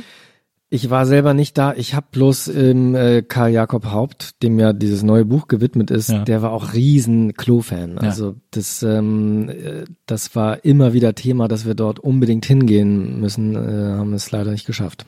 Ich, also weil ich würde dich auch wahnsinnig gerne dafür begeistern, da mal hinzugehen. Ja. Ähm, also wir können da ja auch mal, äh, da gibt es einen Schnaps, der heißt Rostiger Rudi zum Beispiel, den trinkt man aus Reagenzgläsern. Ähm, oder es gibt ein, äh, man kann auch Bier aus einer, ähm, aus so einer, wie heißt das, so eine, ähm, so eine Bettente, Bier aus der Bettente trinken. Schnabeltasse. Nein, also eine, Ne, nicht Ach so. Schnabeltasse, sondern so eine, so eine, so eine Pinkelflasche ja. sozusagen. Da, Ah, da ja. kann man das Bier draus trinken. Ähm, und es gibt ein Schnapsroulette. Äh, da kriegt man die Reagenzgläser auf so einem Rollding äh, serviert. Ähm, das sind dann so zehn Stück und Mhm. einer ist so super scharf und wer den trinkt, hat verloren. und dann können die auch den Tisch hydraulisch heben und senken und der DJ erzählt die ganze Zeit Witze und so. Sagenhaft guter Laden. Gut. Ja. Aber wie findest du denn jetzt eigentlich diesen Marzipan-Cappuccino? Ähm, also er ist ein bisschen dünn, Ja, schon sehr dünn, ne? Aber ich habe ihn jetzt auch extra dünn gemacht, damit wir, äh, damit wir äh, noch schlafen können. ja eben, damit das hier nicht ausartet. Also man kann auf jeden Fall den Geschmack erahnen. Schön, oder? Schon gut. Aber deutlich mehr auf der Marzipan als auf der Cappuccino-Seite. Ja, das ist, ähm, ja, das stimmt. Aber vielleicht je mehr Pulver man reinmacht, desto, nee, stimmt auch nicht, ne? Der Anteil wahrscheinlich. bleibt immer gleich, ne? Na, wahrscheinlich wird's, ja, also Ich finde es gut, dass es so nach Marzipan schmeckt. der, der Kaffeegeschmack kommt dann wahrscheinlich stärker durch, also weil der Marzipangeschmack so stark ist, dass der jetzt ich quasi finde als es gut, dass es so nach bleibt. Marzipan schmeckt, weil ich habe ja solche panische Angst vor Kaffee. Ja. Weißt du? Du hast sogar Angst vor Kaffee. Ja, also ich wohne ja über einem sehr guten Café. Ähm, da gibt es, wie alle sagen, wirklich den besten Kaffee von Berlin. Ja. Und ähm, ich kaufe da aber immer nur Croissants. Weil ich solche Angst habe vor Kaffee Ja. und äh, frisch gepressten O-Saft. Das gibt's da auch. Aber findest du auch, dass Kaffee so super riecht und das, das Problem ist, dass der Geruch niemals dem Geschmack ähm, gerecht wird? Stimmt absolut. Ja. Noch ein Punkt, der gegen Kaffee spricht. Also spricht eigentlich dafür, das zu genießen, den, den Geruch, ja. Stimmt. Das ist eigentlich so ähnlich wie mit Bier. Eigentlich spricht ja alles dagegen, äh, Getränke äh, regelmäßig zu konsumieren, bei dem man im ersten Moment sagt, äh, schmeckt nicht. Niemand hat im ersten Moment Kaffee geil gefunden und niemand findet im ersten Moment Bier geil, wenn er mit 15 sein erstes Bier trinkt oder so. Sondern es ist immer etwas, was man lernen und sich zwingen muss zu mögen. Bist du noch ein Biertrinker? Ich trinke immer noch gerne so ein Kölsch. Ja. ne? Ja. Ah, ich trinke eigentlich überhaupt, ich trinke eigentlich gar nichts mehr. Ich trinke eigentlich nur noch Marzipan Cappuccino Und ich versuche eben ganz feuchte Nahrung aufzunehmen, damit ich mir das Trinken sparen kann. Ja, okay, verstehe. Zum Beispiel diese Profiterol, wie findest du die denn? Die sind gut, sind lecker. Ich finde die gut. Selbst, aber- selbst gebacken. ja, das, das hast du so einen Vakuumierer zu Hause, wo das dann noch mit, äh, mit Ja. geschlossen ist. Gibt's gerade bei Lidl im Angebot, habe ich heute gesehen. Ist so lecker. Meine Eltern dann auch für so einen Vakuumierer. Ich will mir jetzt so Klamottenbeutel holen, wo man so Das ist sowieso äh, das mit einem allerbeste. Staubsauger die Luft rauszieht. Mann, ja genau. Das hat mich äh, wirklich umgehauen. Bei Obi, glaube ich, habe ich das gesehen. Ja. Also du kaufst da so einen großen Sack, schmeißt da all deine Klamotten rein und dann schließt du den äh, Staubsauger verkehrt rum an und dann ähm, hast du einfach nur noch so einen harten Kloß Ja. und deine gesamte dein gesamter Kleiderschrank ist Leben so fußballgroß komprimiert.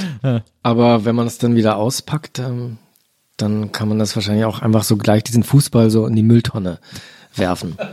Oder? Weiß ich nicht. Ich- Also eigentlich ist doch eine Freundin von mir aus Köln, die benutzt die immer. Ich glaube viel für so Karnevalsklamotten und so Kostüme und sowas. Und das Achso, ist man macht das gar nicht, um das, um Platz zu sparen, sondern um so die Motten fernzuhalten, oder? ja, auch um Platz zu sparen, na klar, weil das ja dann ist ja dann quasi nur noch ein Viertel der eigentlichen Größe oder Aber so. schrumpft das dann nicht wirklich zu so einer Art Fußball zusammen, Nö, oder? das bleibt so flach. Ach so. Dann kannst du es irgendwo so Praktisch. in Regale rein oder so. Vielleicht könnte ich das mal als Zusatzprodukt. Ja, vielleicht Obwohl, nein, ich sollte eigentlich irgendwas anbieten, was die Kleidung aufplustert. Mehr Schränke verkaufen. Ja, ja das stimmt. Das stimmt. Ähm, ja, oder irgendwie, na, vielleicht, äh, da irgendwo ist da eine Geschäftsidee drin, aber man muss noch genau überlegen, wo, zum Beispiel irgendein anderes Produkt, aus dem man die Luft raussaugen muss oder so. Ähm, Was wäre das? na, Brot. Was? Brot. Vakuumiertes Brot. oder den Brot vakuumiere. Vakuumiere. Obwohl es gibt ja auch schon diese, wie heißt es, was man so in so einer, in so einer kleinen Dose kauft? Knack und Back. Ach so, ja. Stimmt. Genial. Schmeckt wirklich überhaupt nicht Ja, gut. es schmeckt wirklich ganz, schmeckt Also ganz schmeckt schlimm. wirklich ganz schmeckt schon schrecklich. immer ganz schlimm. Das ist das Ja, Tolle daran. Ja. aber ich so alle zehn Jahre kauft man's, weil man es irgendwie so genial findet, diese Ideen. Dann macht man so Knack. Das macht so Und dann Spaß. rollt man das so auf und dann rollt man diese Croissants so aufs Backblech und freut sich dann so. Ist so ein bisschen wie Kentucky Fried Chicken. Man alle zehn Jahre macht man das und findet es dann total äh, lecker und so zehn Minuten später ist einem schlecht. Ja.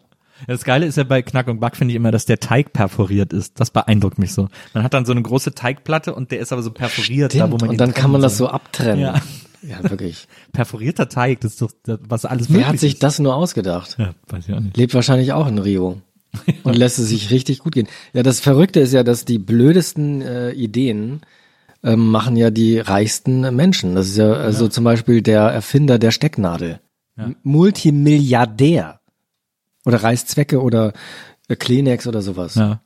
Ich habe mal äh, vor vielen Jahren, da war ich, wie alt war ich denn da? Das ist bestimmt 20 Jahre her oder so, 18, 19, da war ich das erste oder zweite Mal beim Oktoberfest ähm, mit mehreren Freunden und dann äh, haben wir da irgendwie alle getrunken und gefeiert und so und dann ist natürlich, wie das immer so ist, die Gruppe irgendwie so auseinandergesplittet, nachdem das Bierzelt geschlossen wurde und mein Bruder und ich sind so rumgezogen und dann sind wir zum äh, Nachtcafé, damals eine Top-Adresse in München.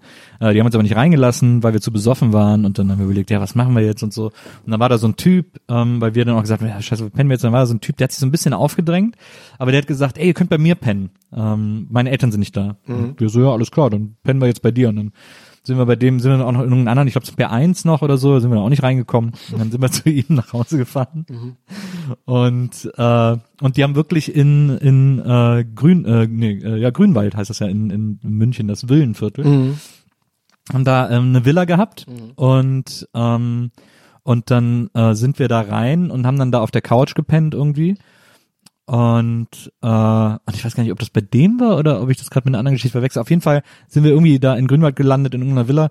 Und als ich dann gefragt habe warum äh, die Eltern so reich sind äh, hat mir irgendein Mädel, glaube ich, erzählt, dass die da irgendwie auch gewohnt hat oder so, ähm, dass ihre Familie so reich ist, weil ihr Vater das Patent hat für das runde Ei auf dem Egg McMuffin bei McDonald's. Nein. Er ist der einzige deutsche Lieferant dafür, weil er das erfunden hat und deswegen sind die so reich. Quatsch. Wirklich, für so ein, für so ein rundes Ei-Patty. Warte mal, aber der, das Egg McMuffin, Egg McEye, das Egg McMuffin Ei ist Ja. eine deutsche Erfindung?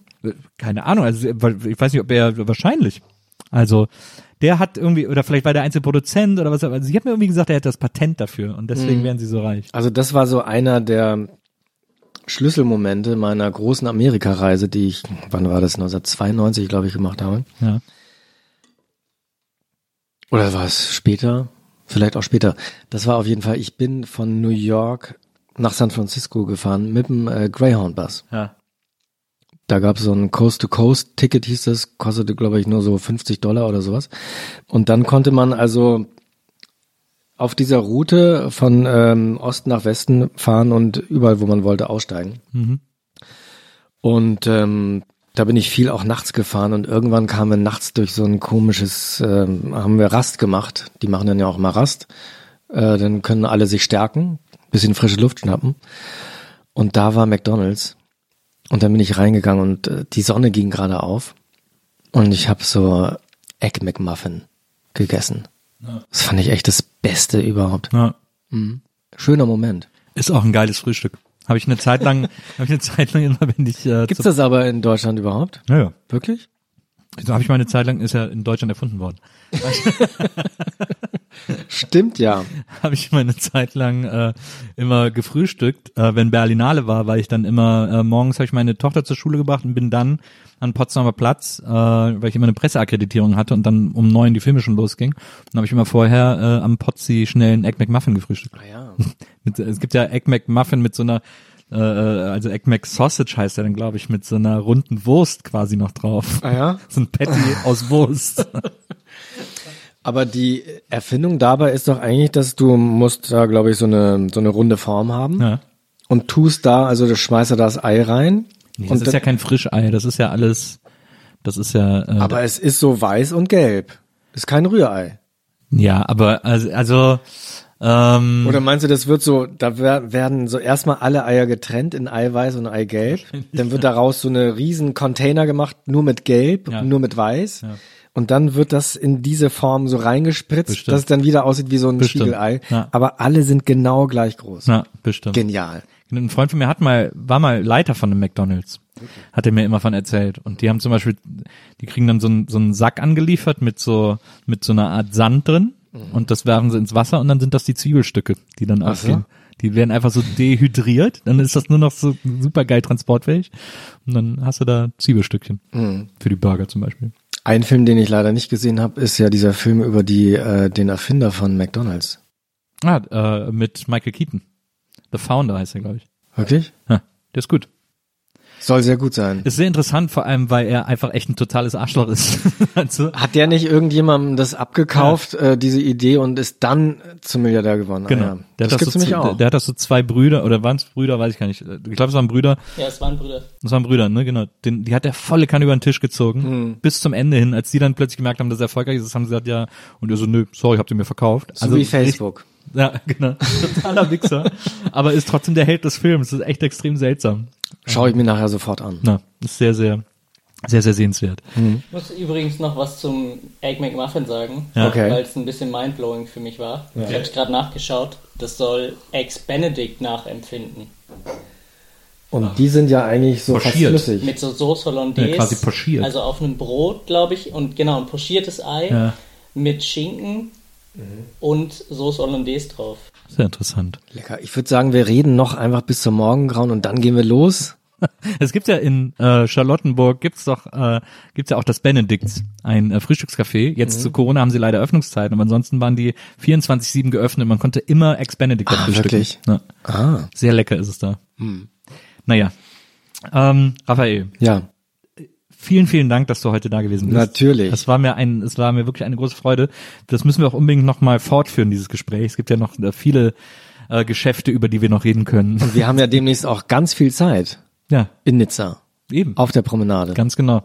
Und da äh, führen wir das dann fort am Riesenrad, ähm, Ich freue mich jetzt schon. während wir die Möwen äh, äh, beschimpfen. Und äh, ja, ich freue mich total ähm, und vielen, vielen Dank, dass du da gewesen bist. Vielen Dank auch für die Einladung. Und äh, liebe Hörer, wir hören uns nächstes Mal wieder hier bei der Nils Burkeberg Erfahrung. Und bis dahin, macht's gut. Tschüss.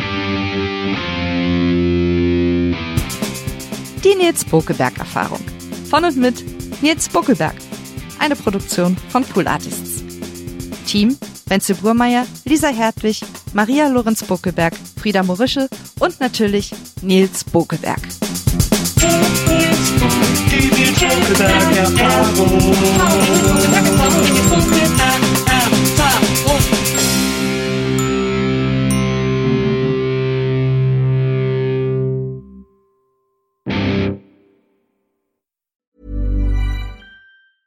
Planning for your next trip?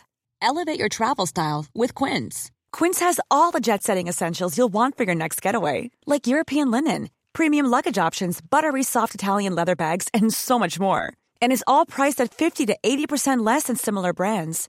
Plus, Quince only works with factories that use safe and ethical manufacturing practices.